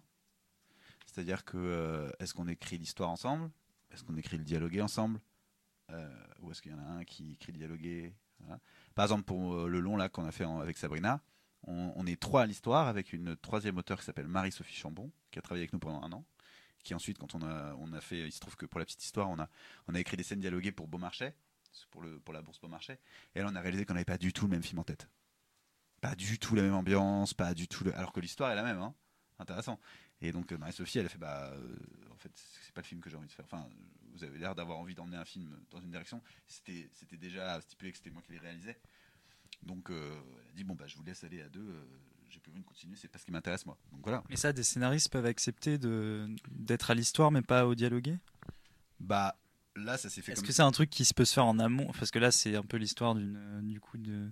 Oui, tu veux dire d'une déconvenue? Ouais, voilà. Bah, euh, bah, dans ma collaboration avec Sabrina, par exemple, on a écrit un autre film ensemble qui s'appelle Madame Einstein sur la première femme d'Albert Einstein. Et ben, on a écrit l'histoire ensemble, c'était prévu, et c'était prévu qu'elle fasse le scénario, qu'elle dialogue et qu'elle fasse tout le scénario, et que moi je reste en en rebond. ouais. Parce que dans le, dans le fantasme, j'aimerais bien le, le réaliser. Mais même si je le réalise pas, c'est pas grave, euh, j'aurais été euh, dans une position de. Voilà, j'aurais été dans une position euh, de, de, de, de faire l'histoire avec elle. Donc euh, c'est vraiment ouais, stipuler euh, les places de chacun, parler dessous, concrètement, si jamais ça, ça arrive, quelle part chacun prend, parce que c'est aussi quelle part de travail chacun investit et qu'il n'y ait pas de problème euh, à l'issue de ça. Et ensuite, c'est trouver quelqu'un qui a envie de raconter la même chose que vous. Surtout et surtout et surtout ça. Parce qu'on peut kiffer sur la même histoire, mais euh, moi, pendant un an, j'ai bassiné Sabrina avec l'idée de faire un film dans le noir où le soleil s'éteint. Pendant un an, elle m'a dit, mais euh, ok, mais j'ai pas de personnage, qu'est-ce que tu veux raconter avec ça? Et au bout d'un an, on a trouvé l'idée de personnage qui nous plaisait et qui, elle, l'a ému, et on est parti sur l'écriture ensemble. Qu'à partir de là, où elle, elle a vu ce, qu'il a, ce, qui, ce qui pouvait la toucher euh, dans cette histoire. Et comment ça se passe concrètement euh, vous, vous prenez des moments où vous brainstormez ensemble, vous balancez plein d'idées, ensuite vous répartissez des, des, des tâches où tu vas choisir Bah, justement tes co-scénaristes par rapport à leur qualité, s'ils sont meilleurs sur la structure, sur d'autres choses, sur les persos, sur... Non, je sais pas. Pour tous les projets que je coécris, euh, souvent, euh, euh, je, je suis souvent impulseur de l'idée de base. Euh, ou alors euh, c'est une ou alors c'est Sabrina qui a une envie et je la trouve chouette à réaliser du coup on y va ensemble. Mais pour les autres projets c'était plutôt moi qui avais l'impulsion. Et ensuite je le proposais à un auteur où je pense que c'est le bon auteur pour ça. Ça le fait kiffer ou non. On fait une, ou deux séances on voit si on a envie de la même chose et puis puis puis là c'est parti quoi. Euh, après oui c'est des séances de brainstorm. Euh, je trouve que là où le film s'écrit, c'est quand on n'a pas le clavier, en fait. C'est quand on, on chat, on chat, on chat, on chat, on chat, on chat, et on trouve ce qu'on va faire. Et une fois qu'on prend le clavier, c'est qu'on a vraiment fait tout le travail. Donc, euh, c'est pas celui qui tient le clavier qui écrit pour moi. C'est celui qui, c'est ceux qui réfléchissent ensemble. Après, le mettre en forme. euh, après, tu tu- tu t'échanges des versions. euh, Tu fais une passe, tu l'envoies à l'autre, qui refait une passe. Enfin, tu vois, voilà. Quoi. T'accroches des post-it sur des murs? Ouais. Oui, tu peux accrocher plein de post-it sur des murs. Tu peux avoir des grands tableaux Velleda où tu fais plein de dessins. euh, tu as mille techniques. hein. Ok. Voilà. Je sais pas. Est-ce que Ouais, mais tu poses. tu- on- il marche le micro là? Tu poses euh, une vraie question de de de, de concret du coup vraiment. Co- Ouais, ouais, mais en gros, euh, on est trois, on veut faire un film, on fait comment pour Bien l'écrire sûr, ensemble parce que c'est c'est pas forcément évident. euh, on a tendance à imaginer de base, on se met tous les trois derrière l'ordinateur, on fait allez, on écrit tous les trois. Enfin, tu vois, ça Ah se non, passe mais pas je comme l'appelle ça. ordinateur, hein, mettez-le, mais à l'autre bout de la pièce pendant Et un c'est- bon et moment. Et c'est en ça que ça m'intéresse. Si à la scénaristerie vous faites des retours, comment ça se passe aussi avec les auteurs euh, Enfin, quelle sorte de retour tu fais Est-ce que vous mettez aussi des, des deadlines, des rendez-vous Vous dites bah ce jour-là, je veux qu'il y ait. euh, Alors, enfin, nous, à la vois, scénaristerie, on utilise une technique que je trouve absolument géniale, que je conseille à tous les auteurs. Ah, c'est ça, je veux savoir. Euh, c'est que en fait, on. Relaxation. on tra- Euh, alors, vraiment, on parle d'écriture de long métrage. hein. On parle de vraies. Enfin, ça peut marcher sur de la série aussi, mais en tout cas, euh, d'histoire longue. Euh, c'est de réfléchir le film comme une. euh, Alors, pardon pour le, pour le parallèle un peu biblique, mais. euh, comme une église. C'est-à-dire qu'en fait, au début, tu as, ton idée, tu as ton fantasme.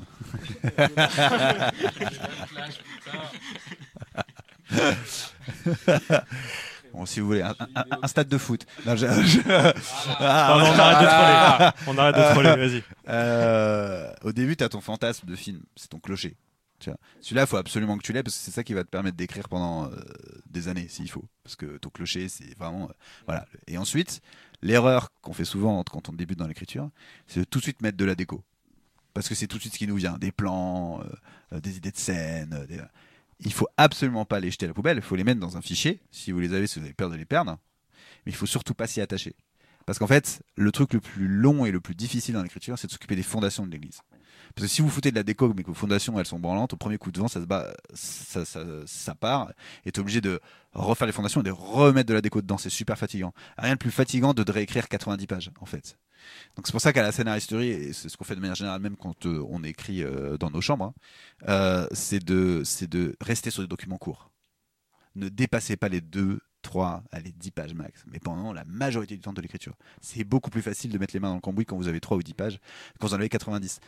Donc si vous pensez à ça comme ça, vous pensez aux fondations. Qu'est-ce que je veux raconter dans mon histoire? Qui c'est mon personnage? Qu'est-ce que dis dans mon film? Voilà. Et ça, c'est ce qui est le plus difficile à, trouver, parce que c'est généralement le lien qu'on a nous personnellement et intimement avec l'histoire qu'on raconte, et c'est pas du tout euh, des plans, euh, des idées d'images, euh, des trucs qui nous font kiffer au départ, parce que sinon on écrirait, on écrirait autre chose, on ferait autre chose que du cinéma. C'est normal que ce soit les plans qui arrivent en premier. Le truc, c'est qu'il faut se forcer à aller au, au, fond de l'histoire, sur les fondations de ton histoire, pour qu'ensuite tu puisses foutre ta déco dedans sans te fatiguer, sans te dire qu'au premier coup de vent, elle part en couille.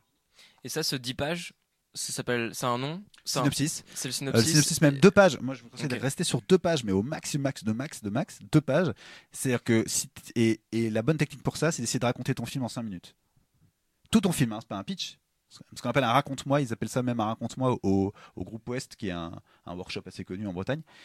Euh, et c'est un super exercice, c'est-à-dire vraiment, tu te filmes avec ta caméra, on fait ça à la scénaristerie, on, on- on a très peu de texte écrit. Les auteurs se filment, ils racontent leur film en 5 minutes, comme si tu étais au coin du feu avec un pote, tu racontes ton film. Et tu dois pouvoir émouvoir tout le monde de la même manière que quand tu ressors du film. Du coup, bah, pas de triche. Tu peux pas dire euh, le personnage rentre par la porte, sort par la fenêtre. Tu es obligé de dire euh, qui est ton personnage, quelle est sa faille profonde, euh, pourquoi est-ce qu'il arrive, pourquoi il a besoin de ce film pour avancer dans la vie. Tous ces trucs-là, toutes ces questions un peu clés que tu te poses dans l'écriture, tu es obligé de le faire ressentir dans 5 minutes de vidéo. Et là, tu es obligé d'être dans le fond de ton histoire. T'as pas le choix. Tu es obligé de virer toutes les décos. Et ça, c'est super parce que tu gagnes un temps fou, quoi. C'est-à-dire que c'est super dur au début. C'est ce qu'il y a de plus compliqué euh, quand tu écris, te confronter à ça. Mais une fois que tu l'as fait, une fois que tu t'es confronté à ça, une fois que tu sais ce que tu racontes, c'est que du bonheur. Surtout dans notre société où l'apparence est toujours euh, euh, mis en avant et on se rend plus compte. euh, voilà, non mais je te rejoins complètement. C'est très difficile de. Non mais c'est con, c'est très difficile de, comprendre ça. Moi je pense que on comprend petit à petit. En tout cas, moi, ouais, ouais, attends. On le comprend petit à petit et euh, non mais c'est- bête mais enfin je sais pas parce que j'imagine euh, Guillaume que t'as des euh, des jeunes scénaristes qui regardent ça et tout et euh, c'est dur effectivement quand tu dis putain mais mon film c'est clair que je vais commencer sur un putain de de plan du, lever du soleil et la moto juste devant. Enfin en vrai euh, tu dis bah ouais parce que quand moi je vois un film c'est ça que je vois c'est les plans. Je vois pas les fondations j'ai pas encore l'habitude de voir à travers les mailles du de la déco quoi. Et, euh, c'est très difficile. Et l'exercice du raconte-moi euh, j'ai déposé moi un projet au groupe Ouest on va voir ce que ça donne mais effectivement non c'était très très très intéressant. Et tu dis ah ouais non non il faut que il faut que je garde l'essentiel et je peux pas euh, décrire en détail euh, Tu auras 10 000 idées de plans de lever de soleil avec moto. Une Mais fois ça que tu sauras ce que tu racontes, Ouais. et même tu en auras Ouais. une encore meilleure que ton plan Bien de, sûr. de soleil avec le moto que tu avais depuis le départ. peut-être deux motos Euh, Peut-être deux motos. en tous les cas, ou un en tous soleil les- qui s'éteint En, te- en tous les cas, en tous les cas, c'est se faire confiance sur le fait que si tu as des idées de déco depuis le départ, t'en auras d'autres quand tu auras fini tes fondations et elles seront meilleures celles-là parce qu'elles auront du sens. Et Hugo, alors comment on écrit un film à 4 en une semaine? Euh, Non, non. euh, Non, mais après, on peut, on peut écrire un film, euh, ça peut être cool et on peut réussir, et puis après, euh, essayer euh, dix fois et ça marchera pas. Enfin, je veux dire, c'est pas non plus, je suis pas là à dire, euh, ouais, à faire le malin, euh, tu vois. Non, non, il y mais a je te plein de- demande pas de faire le malin. Non, mais je- veux juste savoir bien, comment vous avez fait. quelque chose Non, mais je te. comme- Oui, on se connaissait très très bien. bien. Et puis on a plein, plein de fois, euh, il y a des trucs qui ont, qui ont pas abouti. Enfin, je veux dire, voilà. Mm. Juste en l'occurrence, des fois, euh, tout marche, t'es content, tu vois, mais c'est rare. Euh, nous, en l'occurrence, on était allé dans un mobilhome. Voilà. en Normandie, euh, par, euh, par moins 20. Arrête-toi là. euh, donc, euh, voilà, il n'y avait pas trop de distractions euh, dans un Et donc, camping. la euh, plupart du temps, c'était comme dit Léo, euh, de la discussion et tout pour faire mûrir l'idée ou vous vous Bah, vous mettez chacun dans un coin du mobile Non, non, c'était que de la discussion. En fait, même euh, la continuité dialoguée, donc les derniers jours, c'était vraiment. euh, chaque mot était validé par tout le monde pratiquement. Donc, faut vraiment Ça les nerfs avance. solides. Euh, faut être euh, des gens euh, bien élevés euh, parce que c'est clair que si tu es un peu impulsif, ça peut vite partir en. Tu vois, si, dès que, hum, que l'autre est pas d'accord, tu t'énerves, ça le fait pas quoi. Vraiment, faut le caractère pour. Ou alors, il y a, y a un truc qui est pas mal, c'est quand il y a une personne qui a le lead. Tu vois, ça c'est un truc, c'était pas le cas en l'occurrence, mais c'est ce que je fais parfois quand j'écris, euh, quand je fais venir des scénaristes pour écrire un projet dont j'ai l'idée. Et ça, c'est pas mal parce que ça fonctionne un peu sur le principe des showrunners pour les séries, euh, par exemple, euh, surtout aux États-Unis. Et, du, coup, ça, ça permet quand même d'éviter certains conflits parce que tu, tu tranches parfois quand il faut, quand tu vois qu'il y a des blocages pour rien. Il y a une personne qui est chargée, qui, qui a le lead et qui va dire bon là, euh, tranche, je, prends la décision sans argumenter, je ouais. prends la décision qu'on va partir là-dessus. C'est pas mal. Comment ça s'est passé pour la réalisation du coup?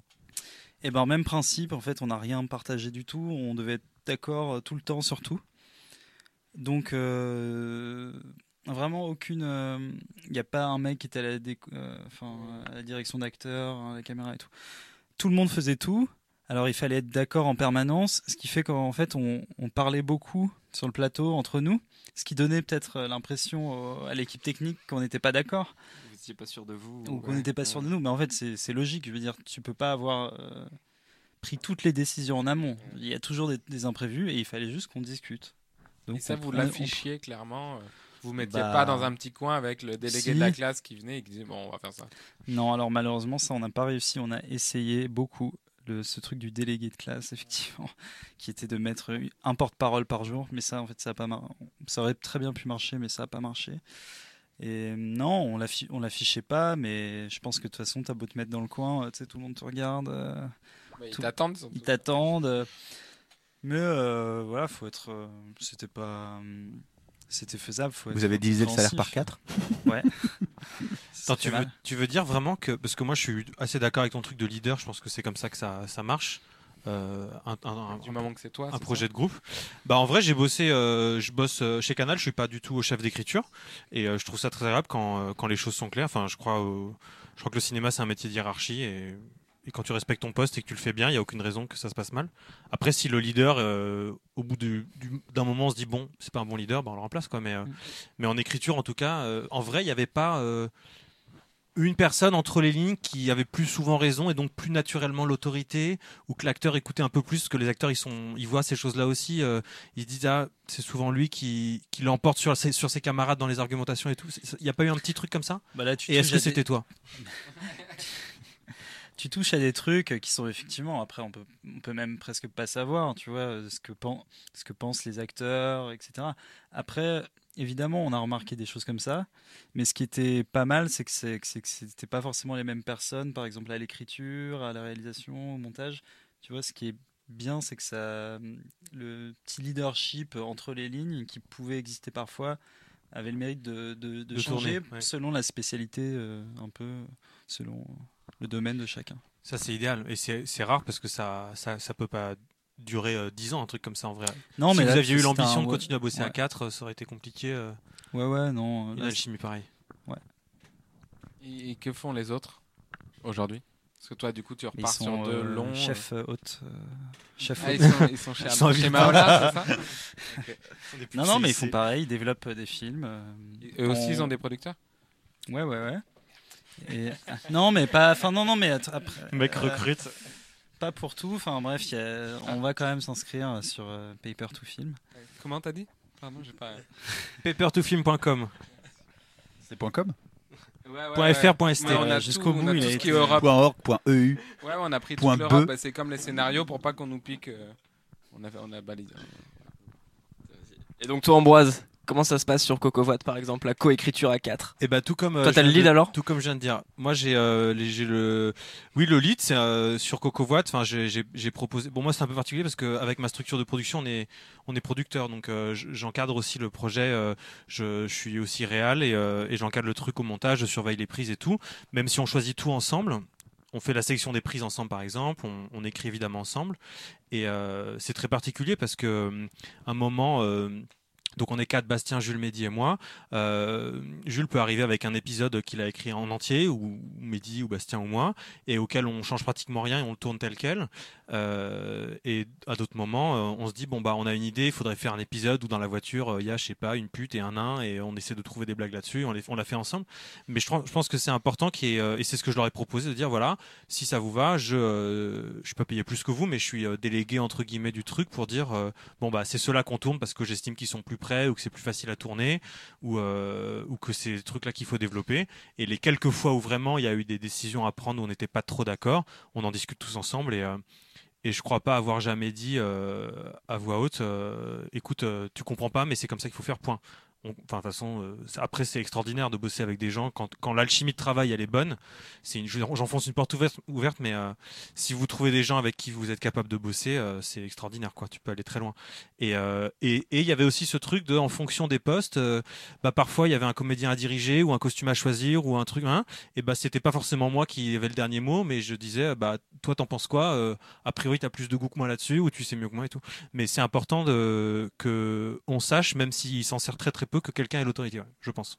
Et est-ce que ça ralentit vachement le tournage du coup d'être à plusieurs à prendre les décisions à chaque fois? T'as eu cette impression-là? Pas autant que de devoir mettre des spots euh, pendant deux heures. euh, Donc, euh, non, on se- ça va. Vous aviez quatre chefs aussi. Était ton chef c'est ça Non, mais c'est hyper frustrant. Ça, c'est, tu vois, quand tu, tu veux juste filmer un visage et ça prend tout le temps une demi-heure, quoi. C'était mon coup de gueule. Gratuit. Tu veux nous parler de l'écriture, euh, Raph?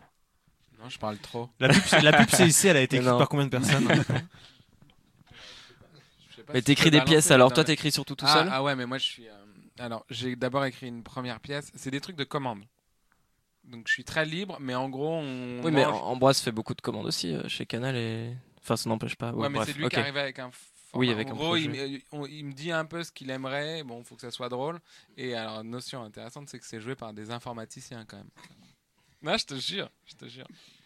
Et euh, non, ça a l'air, ça, non, c'est sérieux. Ça a l'air trop bien. Et la, première, la première, je l'ai juste écrite. Ça a été mis en scène euh, par euh, d'autres gens, euh, mais qui eux ont l'habitude de bosser avec des entreprises et qui sont un peu installés euh, par rapport à la mise en scène. On travaille en entreprise, donc euh, ils ont, voilà, il fallait que les salariés soient contents. J'ai vu ça, j'ai j'ai chialé.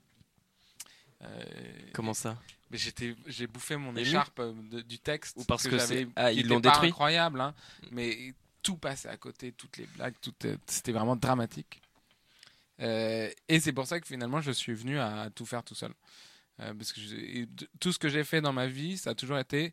De toute façon, il y a des gens qui font pire. Je pourrais, au, au pire, je fais à peu près comme eux, et avec un peu de chance, je ferais mieux. Et c'est ce qui a guidé un peu ma carrière. et pour l'instant, c'est toujours bien passé. Euh, mais tu vois, tu es un intermittent, tu crées une entreprise. Je pouvais pas rester trois heures le cul sur une chaise euh, euh, il y a un an et demi. Aujourd'hui, je fais des journées de 10 heures. je me dis, putain, il faudrait que je rentre. Bon, c'est pas, pas tous les jours. hein. Mais donc, l'écriture. Et ah oui, et comment j'écris? N'importe comment. Euh, N'importe comment. Si je réfléchis beaucoup, enfin beaucoup. Mais là, vu que cette année, j'ai écrit au milieu de la création, donc j'étais là, j'étais putain, va falloir que j'écrive, va falloir que j'écrive. Il faut que je lui rende un truc tel jour. euh. J'ai commencé euh, à y cogiter un mois et demi avant. Le rendu, c'est une pièce de théâtre, 45 pages, je pense. Et en gros, j'essaye. Et alors, je vais faire l'inverse parce que du coup, vu que c'est moi qui mets en scène derrière, qui m'occupe de la logistique, on est dans trois villes, c'est pas vraiment des, des scènes de théâtre. Donc, je pense complètement l'inverse. Je pense à l'effet. Je pense à la construction, genre, il faut que ça pète là, il faut que ça redescende là, il faut que ça machin, sinon ils vont s'emmerder, donc il faut que je mette une scène. Donc, je fais complètement de la construction plastique. Euh, et après, une fois que j'ai à peu près une trame, mais à peu près, euh, j'écris cash. Euh, et je chie la version en 3-4 jours. Max. Euh, et franchement, franchement, je t'y jure, c'est pas trop mal. Et après, parce que je sais que derrière, l'avantage, c'est que du coup, j'ai trois équipes euh, sur trois semaines. Et j'ai en novembre, janvier, puis on joue en avril. Et l'idée, c'est que je les, fais jouer. Euh, et l'avantage des gens qui sont pas comédiens, c'est que quand le texte il est faible, ça s'entend tout de suite. Tu vois, ils n'ont pas la politesse d'essayer de l'enrober de quelque chose. Quand c'est mauvais, tu es là, tu fais Ah ça te brûle les oreilles. Et du coup, je réécris en fait tout le long. Et, et, euh, du coup, j'ai dû changer 80% du texte euh, euh, sur les trois premières semaines. Et maintenant, il y a des trucs vraiment drôles, honnêtement. Mais c'est un peu beauf. Mais c'est drôle. Est-ce qu'on a des questions alors du coup euh, de l'internet mondial? Enfin du web, on dit ça? Dites-nous les gars. Oui, il y avait, euh, il y avait déjà quel- pas mal de gens qui disaient merci à Léo pour l'histoire des fondations de l'église et tout. non, mais ils ont bien aimé. Il y a plein de gens qui ont aimé ça. Du coup, ils ont bien saisi l'idée en tout cas. Il y a des gens qui demandent Ambroise si du coup tu peux faire une blague sur la pute et le nain dans la voiture. Bah, écrivons un épisode de Coco sur une pute et un nain euh, dans une voiture. euh, Donc là, tu vas utiliser juste le talent de plein d'auteurs web que tu ne vas pas payer. Euh, ouais. Et euh, il y a des gens. alors, je, je finis sur les blagues cons, mais il y a des, des gens qui demandent si Ambroise, tu as joué dans une pub McDonald's. Et j'avoue que moi aussi, au début, j'ai cru que c'était toi. Est-ce que tu vois une pub où un mec joue au foot et va passer euh, son Ah, ballon, tu m'en euh, as parlé. Non, j'ai pas vu cette pub, mais j'ai joué dans une pub McDonald's, mais pas celle-là. ah, voilà. c'est vrai. Ah, c'est exactement toi. Et euh, du coup, il y a la- des jeux. Oui, il y a une dernière blague. Est-ce qu'il existe une... Ouais, elle est pas mal. Est-ce de- qu'il existe une chaîne vert, rouge, bleu pour les daltoniens Bah, je- faut la trouver alors. Ah, ils sont drôles, Mais moi, je connais des Latoniens qui font, euh, qui font des films. hein. Et du coup, il y a- il y, a pas mal de, de monde qui demandait qu'est-ce que vous pensez du mode de diffusion du film des Suricates, les Golden Moustache, les dissociés, le fait de faire gratuit sur Internet ou des avant-premières. Et euh, est-ce que vous pensez que c'est quelque chose euh, où les réalisateurs vont s'essayer ou est-ce que c'est quelque chose qu'il faudrait faire sur YouTube? Léo? Euh, oui, alors déjà, déjà, c'est-à-dire que il me semble euh, que les dissociés, donc sur i4, ils sont donc chez, c'est chez Golden Moustache ou chez Bagel, je sais plus. Golden, ouais. donc M6. C'est chez Golden. Euh, donc ils sont déjà dans un circuit euh, viable économiquement, c'est-à-dire que Golden Moustache est financé par euh, M6, il me semble. De manière un peu cachée, Ouais. c'est ça qui est intéressant. Et donc du coup ils ont un- le droit de le dire ou pas alors du Non, coup oui, mais en gros, c'est pas marqué sur Golden Moustache, c'est pas placardé M6. Et c'est ça qui est assez chouette. Ouais, ouais. Ah oui. C'est qu'ils ont laissé l'entité. Mais ils ont, vas- ils ont réussi, ils ont réussi ce qui est en fait pour l'instant l'une l'une des seules solutions d'être viable sur Internet, d'après ce que je crois, c'est-à-dire d'être sponsorisé, euh, soit par euh, une marque privée, soit par euh, justement un diffuseur type M6. Euh, et je ne sais pas dans quelles conditions, euh, pour le coup, je n'ai pas l'information, dans quelles conditions euh, les dissociés a été produit. Bah, ça a été euh, très très bas budget parce qu'ils ont eu, je crois, autour de 150 000 euros. Donc ils avaient, quand Raphaël Descraques nous, nous a raconté, c'était pas de maquilleuse, ils ont appris à maquiller eux-mêmes. Enfin, tu vois, c'était vraiment des conditions hardcore, quoi. Donc euh, lui, il ne souhaite pas refaire un, un film euh, comme ça. Mais en plus, en plus, il euh, arrête pas d'enchaîner quand trucs hardcore. le- Il a quand même fait aussi la série OCS là. euh, comment ça s'appelait euh, euh, Non, pas OCS, France 4, euh, Deadland. Ah, non, ça c'est son frère François Descraques. Ah, c'est François, pardon, mince. Euh, je confonds. Euh, je confonds les décraques. Euh, ouais, c'est euh, qu'est-ce qu'on en pense? Oui, c'était ça la question. hein. Qu'est-ce que, la diffusion gratuite sur le web euh, Bah, c'est pas vraiment Quel avenir gratuite et en plus. euh, Quel avenir Si, justement, c'est est-ce que, qu'il y aura des gens pour se saigner pour le faire, que ça faire existera, un- mais est-ce que faire un long métrage et le diffuser gratuitement sur le web peut permettre, à, peut aider la création, peut lancer des gens sur YouTube? Est-ce que c'est selon vous une bonne idée à faire? Alors pour moi en fait il y a deux une questions bonne parce que stratégie pour euh, atteindre le long. euh, en fait il y a deux en fait il y a deux questions, euh, c'est-à-dire la diffusion gratuite sur internet de manière générale des films ou commencer en faisant un film diffusé gratuitement sur internet. Pour moi il y a deux questions différentes. Euh, la question de diffuser un film sur internet gratuitement, on en revient à la question qu'on voulait pas aborder tout à l'heure, qui est la chronologie des médias. C'est qu'aujourd'hui en France, quand vous faites un film de long métrage euh, qui est dans le circuit classique, vous êtes obligé de sortir au cinéma d'abord pendant un temps donné. Je crois que c'est un, deux ou trois, c'est trois mois maintenant. Derrière, euh, ça sort sur Canal parce que c'est généralement Canal qui investit le plus en préachat, parce que tout le financement des films se fait en préachat, c'est-à-dire des chaînes mettent de l'argent sur un scénario avant que le film soit produit pour pouvoir ensuite l'exploiter quand c'est leur tour dans la chronologie des médias. Donc Canal puis euh, enfin non, avant Canal t'as les DVD, commence à les oublier mais ils sont là, Euh, DVD Blu-ray, puis Canal puis euh, chaîne hertzienne, puis euh, euh, SVOD. Il y a la VOD aussi que j'ai oublié qui est euh, juste après le DVD. Euh, voilà, cette chronologie des médias là, elle est, elle est, elle est, comment dire, elle est, elle est, elle est gravée dans le marbre. Tu ne peux pas la défaire. En tous les cas, en France actuellement, elle, elle est gravée dans le marbre, quoi qu'il se passe. Ce qui fait qu'il y a un truc de toute puissance des exploitants. Et, euh, euh, voilà. Et donc, euh, la vraie question qui se pose aujourd'hui, c'est est-ce qu'on a toujours besoin de cette chronologie des médias? Ce que dit le patron de Netflix, c'est ce n'est pas parce que votre resto préféré vous fait du service à domicile que vous irez plus, que vous plus au restaurant. Et je suis assez d'accord avec lui. C'est-à-dire qu'il n'y a jamais eu autant d'entrées, si tu commençais par dire ça, Raphaël, il n'y a jamais eu autant d'entrées dans les salles. Donc c'est pas parce que euh, il y a de la disponibilité euh, ailleurs, c'est pas parce qu'il y a du piratage, même si je pense qu'il faut le combattre évidemment, mais c'est parce que parce que en soi quand même les, les films sont disponibles en torrent euh, bien So- avant. Sociologiquement, c'est ceux qui piratent le plus, qui achètent le plus de DVD et qui vont le au plus cinéma. au cinéma. donc Le vrai problème, c'est l'érosion de la. donc donc je de mon point de vue, je trouve que c'est obsolète aujourd'hui cette chronologie immédiate, je la trouve obsolète. C'est-à-dire que je trouve que on devrait pouvoir avoir accès au film qu'on a envie de voir de la manière dont on a envie de le voir tout de suite. Si tu as envie de le voir au cinéma, tu vas le voir au cinéma. Si tu as envie de le voir euh, dans ton salon, chez toi, tu le vois dans ton salon, chez toi. Et d'ouvrir la chronologie. long, euh, Comment? de là, de là réaliser son premier long gratuit sur Internet. Ça, c'est autre chose. Ça, c'est un autre débat. Euh, après, est-ce qu'il faut réaliser un long gratuit sur Internet pour se faire connaître? Ça, ouvre aussi la porte et c'est ça. Ce que tu par un moment tu parlais des gens donc de l'économie d'internet qui est particulière et après de passer à une économie plus traditionnelle. Le problème étant aussi que il y a une tendance qui à la baisse de la rémunération qui peut parfois se, poindre dans la mesure où les mecs ils travaillent déjà gratuit. Donc tout d'un coup on leur donne un peu plus que gratuit, c'est déjà super bien pour eux. C'est pour ça qu'il Il faut, absolument réglementer ça. Et- c'est pour ça que, pour le capable coup- de dire non à des producteurs qui vont tirer la corde, tirer la corde, tirer la corde. Si vous passez dans le schéma classique, le fait de dire oui, c'est mauvais pour vous et c'est mauvais pour tous ceux qui vont arriver derrière parce que ça les. En fait, je veux dire, moi, je suis pas énervé contre les gens qui font euh, du format court. euh, comment dire euh, gratuit sur internet tout ça euh, avec une petite caméra sur un canapé.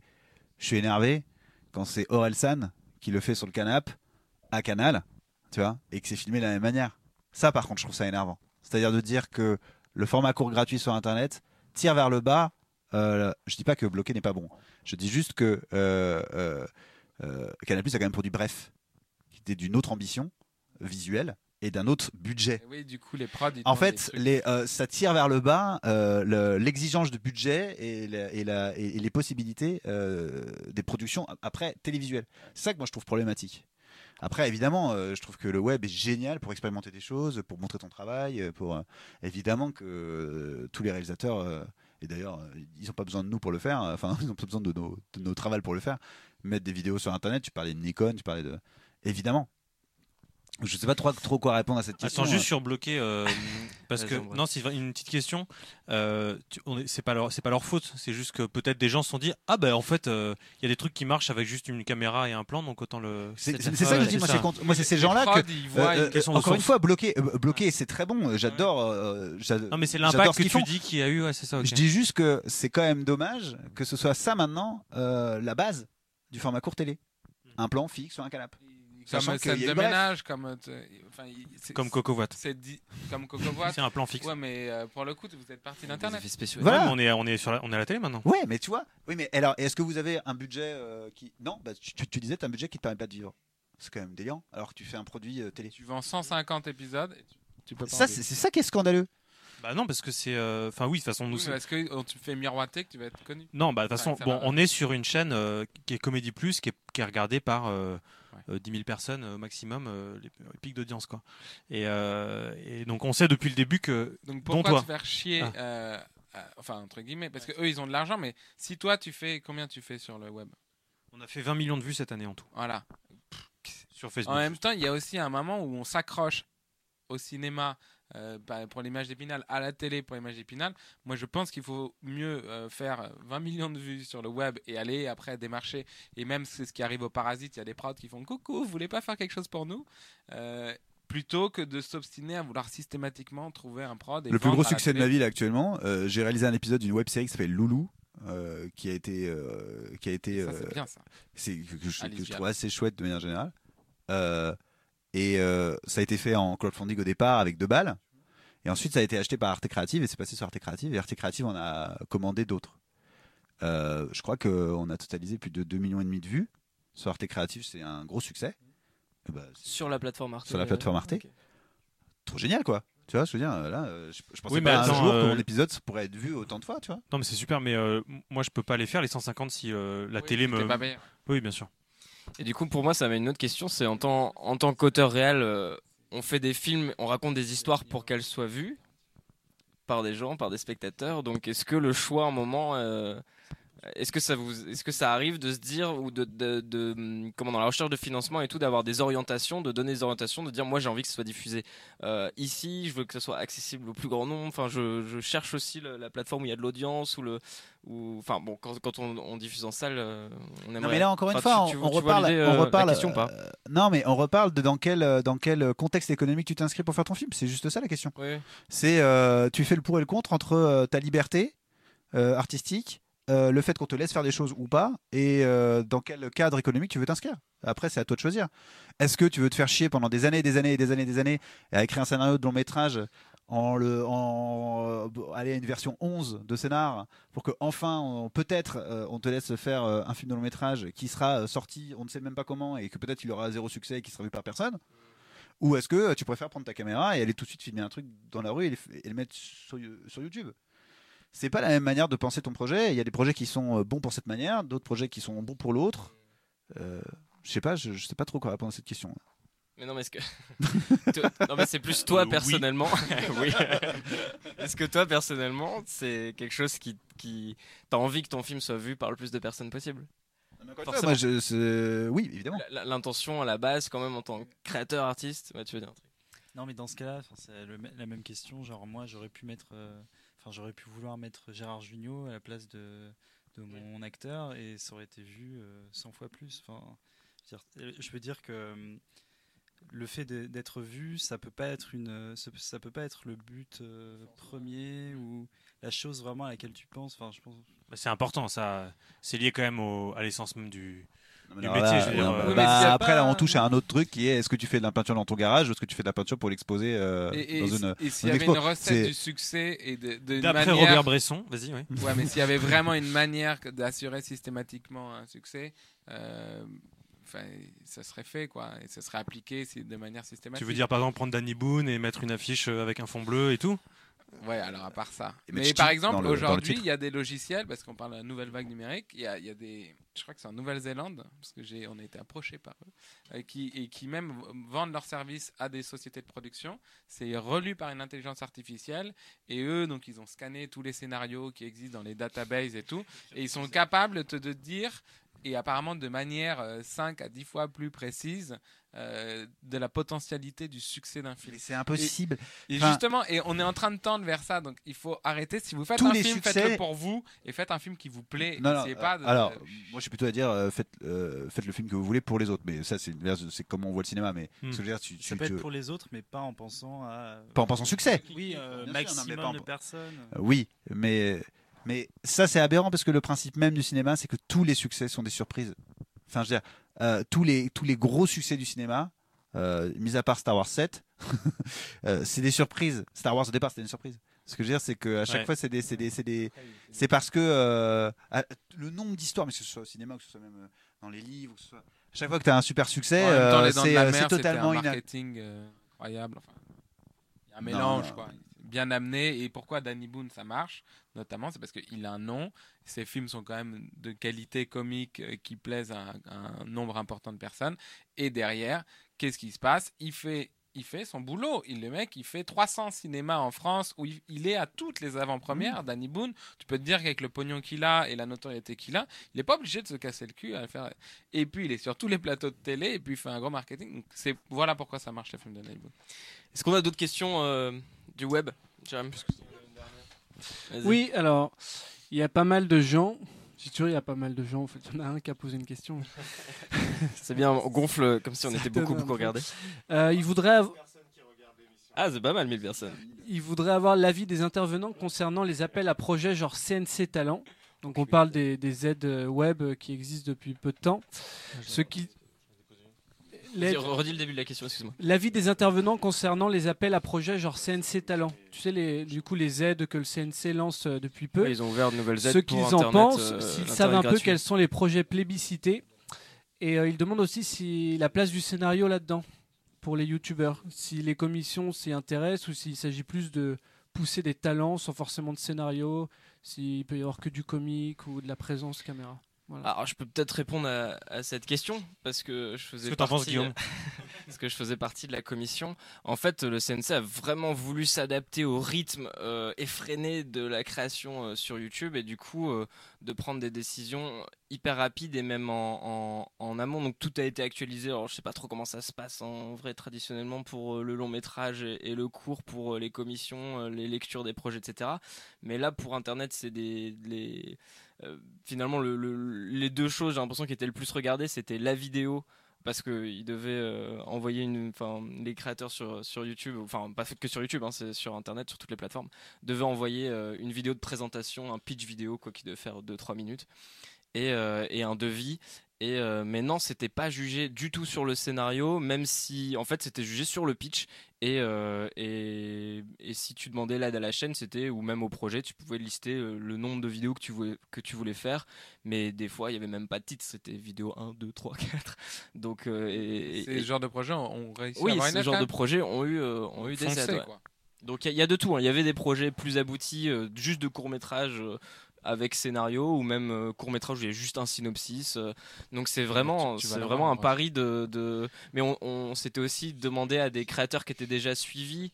Donc euh, c'est leur faire confiance sur le contenu qu'ils ont déjà créé et se dire bon bah ils vont ils vont faire la suite ou ils vont créer dans euh, l'idée qu'ils ont fait. euh. Mais oui c'est C'est comme ça que tu as eu l'aide du CNC pour, euh, pour ton tournage, c'est ça Boucherie éthique? Non nous on a eu une, Tu te l'es auto-promu, quoi. Non, non, pas du tout. Nous, on a eu une aide du Oui, CNC sais, qui, qui, qui, était expérimentale avant. En fait, ils expérimentaient les aides avec les, les créateurs sur Internet. Et du coup, on a, via un appel à, pro- à projet, enfin, un, appel qu'ils ont fait d'aide, dont on devait faire un film en référence à un court-métrage du patrimoine français de Grand Réal. Et, euh, et du coup, on avait notre idée de truc. On a cherché dans la liste quel court-métrage correspondait au mieux euh, à l'idée qu'on avait. Et on a fait, bah, c'est celui-là. Et puis, euh, et puis bah, c'est passé. C'était pour Bouche Critique Oui, pour C'était Bouche quoi? Critique. Bah, je sais plus, Jérôme, c'était quoi le court métrage Euh, c'était euh, Ce qui me meut de, euh, Ah, de Clapiche. de Clapiche, ouais. Du coup, c'était un faux de Un cul. faux de cul, voilà, c'est un faux de cul. Euh, Mais, euh, mais donc voilà, non, j'étais pas dans la commission et tu n'as pas le droit d'être dans la commission et j'étais que en remplacement d'un d'un commissaire, comme ils appellent ça, absent, qui était Flaubert, donc je serais pas toute l'année euh, dans, la, dans la commission. Parce que euh, moi je dépose euh, pour euh, la prochaine commission. C'est que la deuxième en fait. euh, Pour Cocovat Non. Non, pour euh, Marius. D'accord. Tu Et, peux euh, le mettre aussi sur Paper.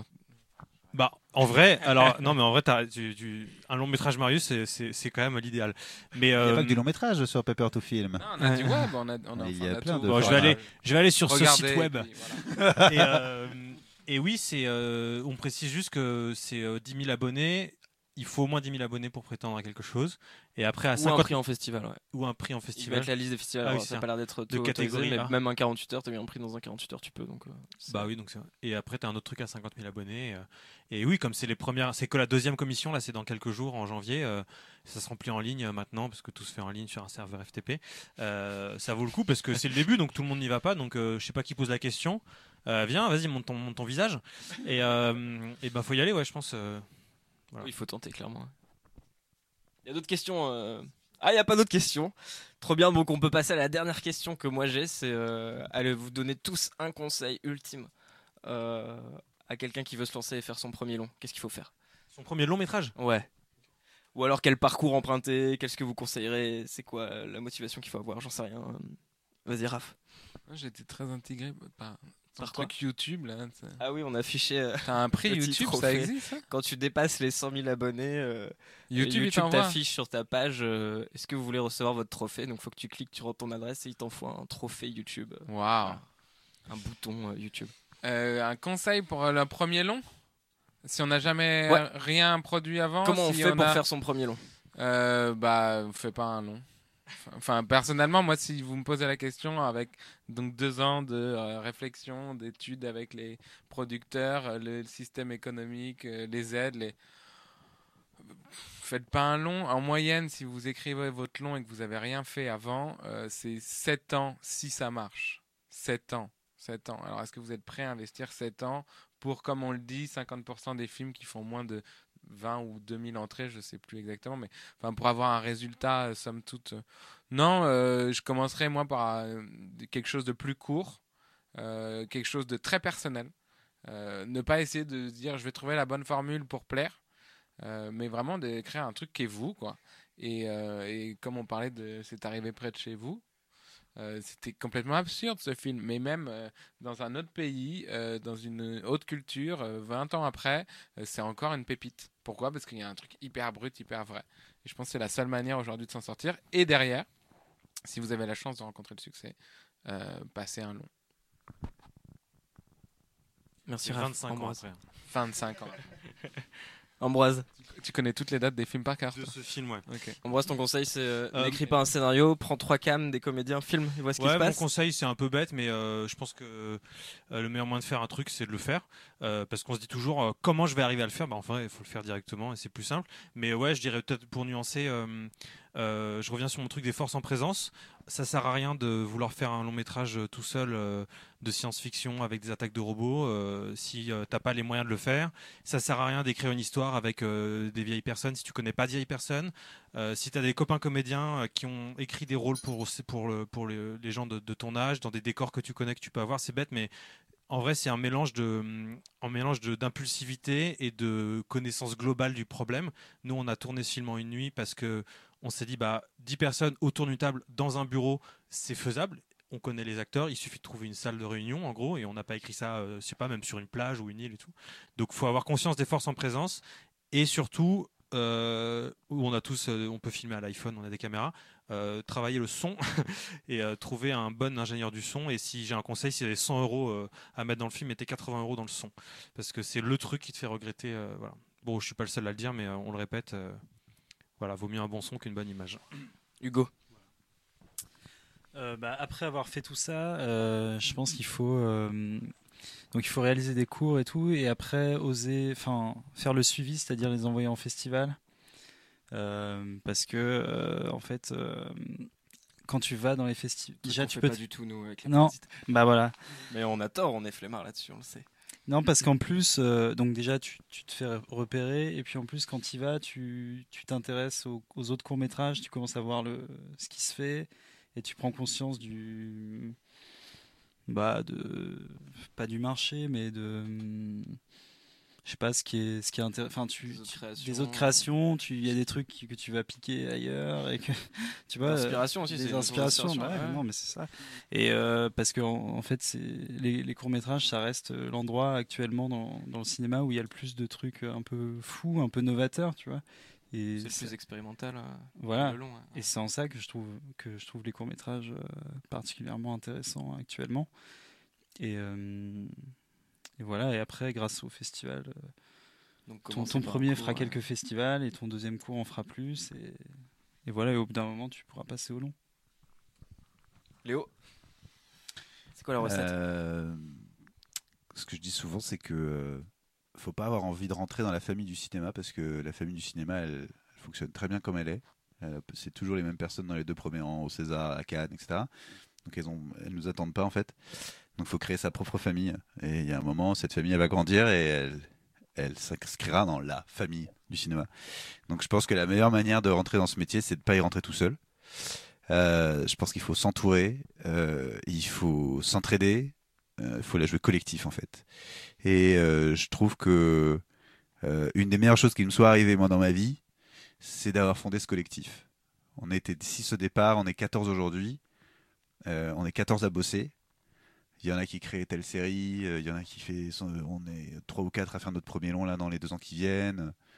Euh, ça a marché parce que. euh, parce qu'on n'était pas tout seul et que euh, on se tirait vers le haut en termes d'exigence et euh, et on se, faisait partager les contacts euh, voilà on l'a joué vraiment collectif donc mon conseil numéro un c'est ça créer sa propre famille Euh, et mon deuxième conseil euh, c'est euh, d'être extrêmement exigeant voilà parce que parce qu'il y a que comme ça qu'on se démarque je pense Merci. Trop bien. Je pense qu'on va pouvoir terminer sur ces belles paroles. Et peut-être Ambroise, tu peux annoncer, parce qu'on est en- diffusé à la fois sur Rouge, Vert, Bleu et sur le poste. Ouais. Et, et Ambroise va aussi faire une émission bientôt de- sur le poste. Qu'est-ce que tu vas faire, Ambroise? Parce que moi-même, je sais pas. Écoute, j'aimerais bien le Et savoir aussi. Et c'est quand d'ailleurs? Euh, je remercie le poste de me donner cette occasion euh, de faire une émission le 18 janvier. C'est le 18. C'est un jeudi. C'est le 18 Ouais, c'est euh, le jeudi ouais. 18 janvier. C'est très bientôt. Et euh, ça n'a rien à voir avec, le, avec ce dont on parle. Et j'aimerais euh, me mettre en danger et faire une émission sur des textes. Voilà. En gros, ça parlera de texte. Il y a des chances que je sois tout seul. Peut-être euh, que je trouverai quelqu'un avec qui. euh, mais bon, je suis même pas sûr de ça. Je suis même pas sûr qu'il y ait de, beaucoup d'images. Mais je voudrais que ce soit une émission qu'on puisse écouter lors d'un trajet en voiture ou lors d'une sieste. Euh, on écoutera de la musique, on réfléchira beaucoup aux paroles, on lira des extraits, de, on, on écoutera des extraits de films et tout. Mais c'est vraiment le texte. Voilà. Je peux pas en dire plus que j'en sais pas plus moi-même. ok, super, mais c'était un bon teasing quand même. Voilà. Bah, merci à tous. Vraiment, c'était, euh, je pense, hyper enrichissant. en Merci, Guillaume. Pour moi. Merci, déjà. Guillaume. Merci à toute l'équipe ouais, technique. merci à tout le monde. Merci à l'équipe. C'est vrai que Merci, merci, euh, j'ai pas cité euh, les gens qui étaient dans l'ombre, mais euh, Ah ouais, ah ouais. Mais euh, bien sûr, abonnez-vous à la chaîne YouTube de Le Poste parce que euh, il y aura plein. Si vous aimez les émissions en direct ou même pas en direct, parce que c'est disponible après en replay, euh, et ben l- allez vous abonner à la chaîne Le Poste. Il y aura plein d'autres émissions prévues. Il y a déjà des émissions qui existent et, euh, il y en a d'autres en création. Et euh, moi, j'ai hâte de voir ce qui va se faire en tout cas sur cette chaîne parce que il y a beaucoup d'inconnus encore et c'est ça qui est cool. Euh, C'est une super initiative en tout cas. Bravo. Tu trouves Ah, Super, merci. Ouais, je sais bien.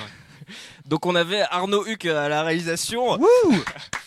on avait Tim à côté, euh, on va dire à la co-réalisation, j'en sais rien. Il y a Jérém qui gérait euh, les- le, le, le chat, les, les- les gens en ligne qui nous regardent en direct. Il y a Réa qui supervise, j'ai l'impression. Bravo. Et on avait Gabriel au son qu'on ne voit pas, qui est dans l'ombre. Bravo Gabriel. Et bah merci à tous et puis bah du coup euh, rendez-vous euh, jeudi euh, 18 janvier à 21h pour l'émission d'Ambroise. Ciao.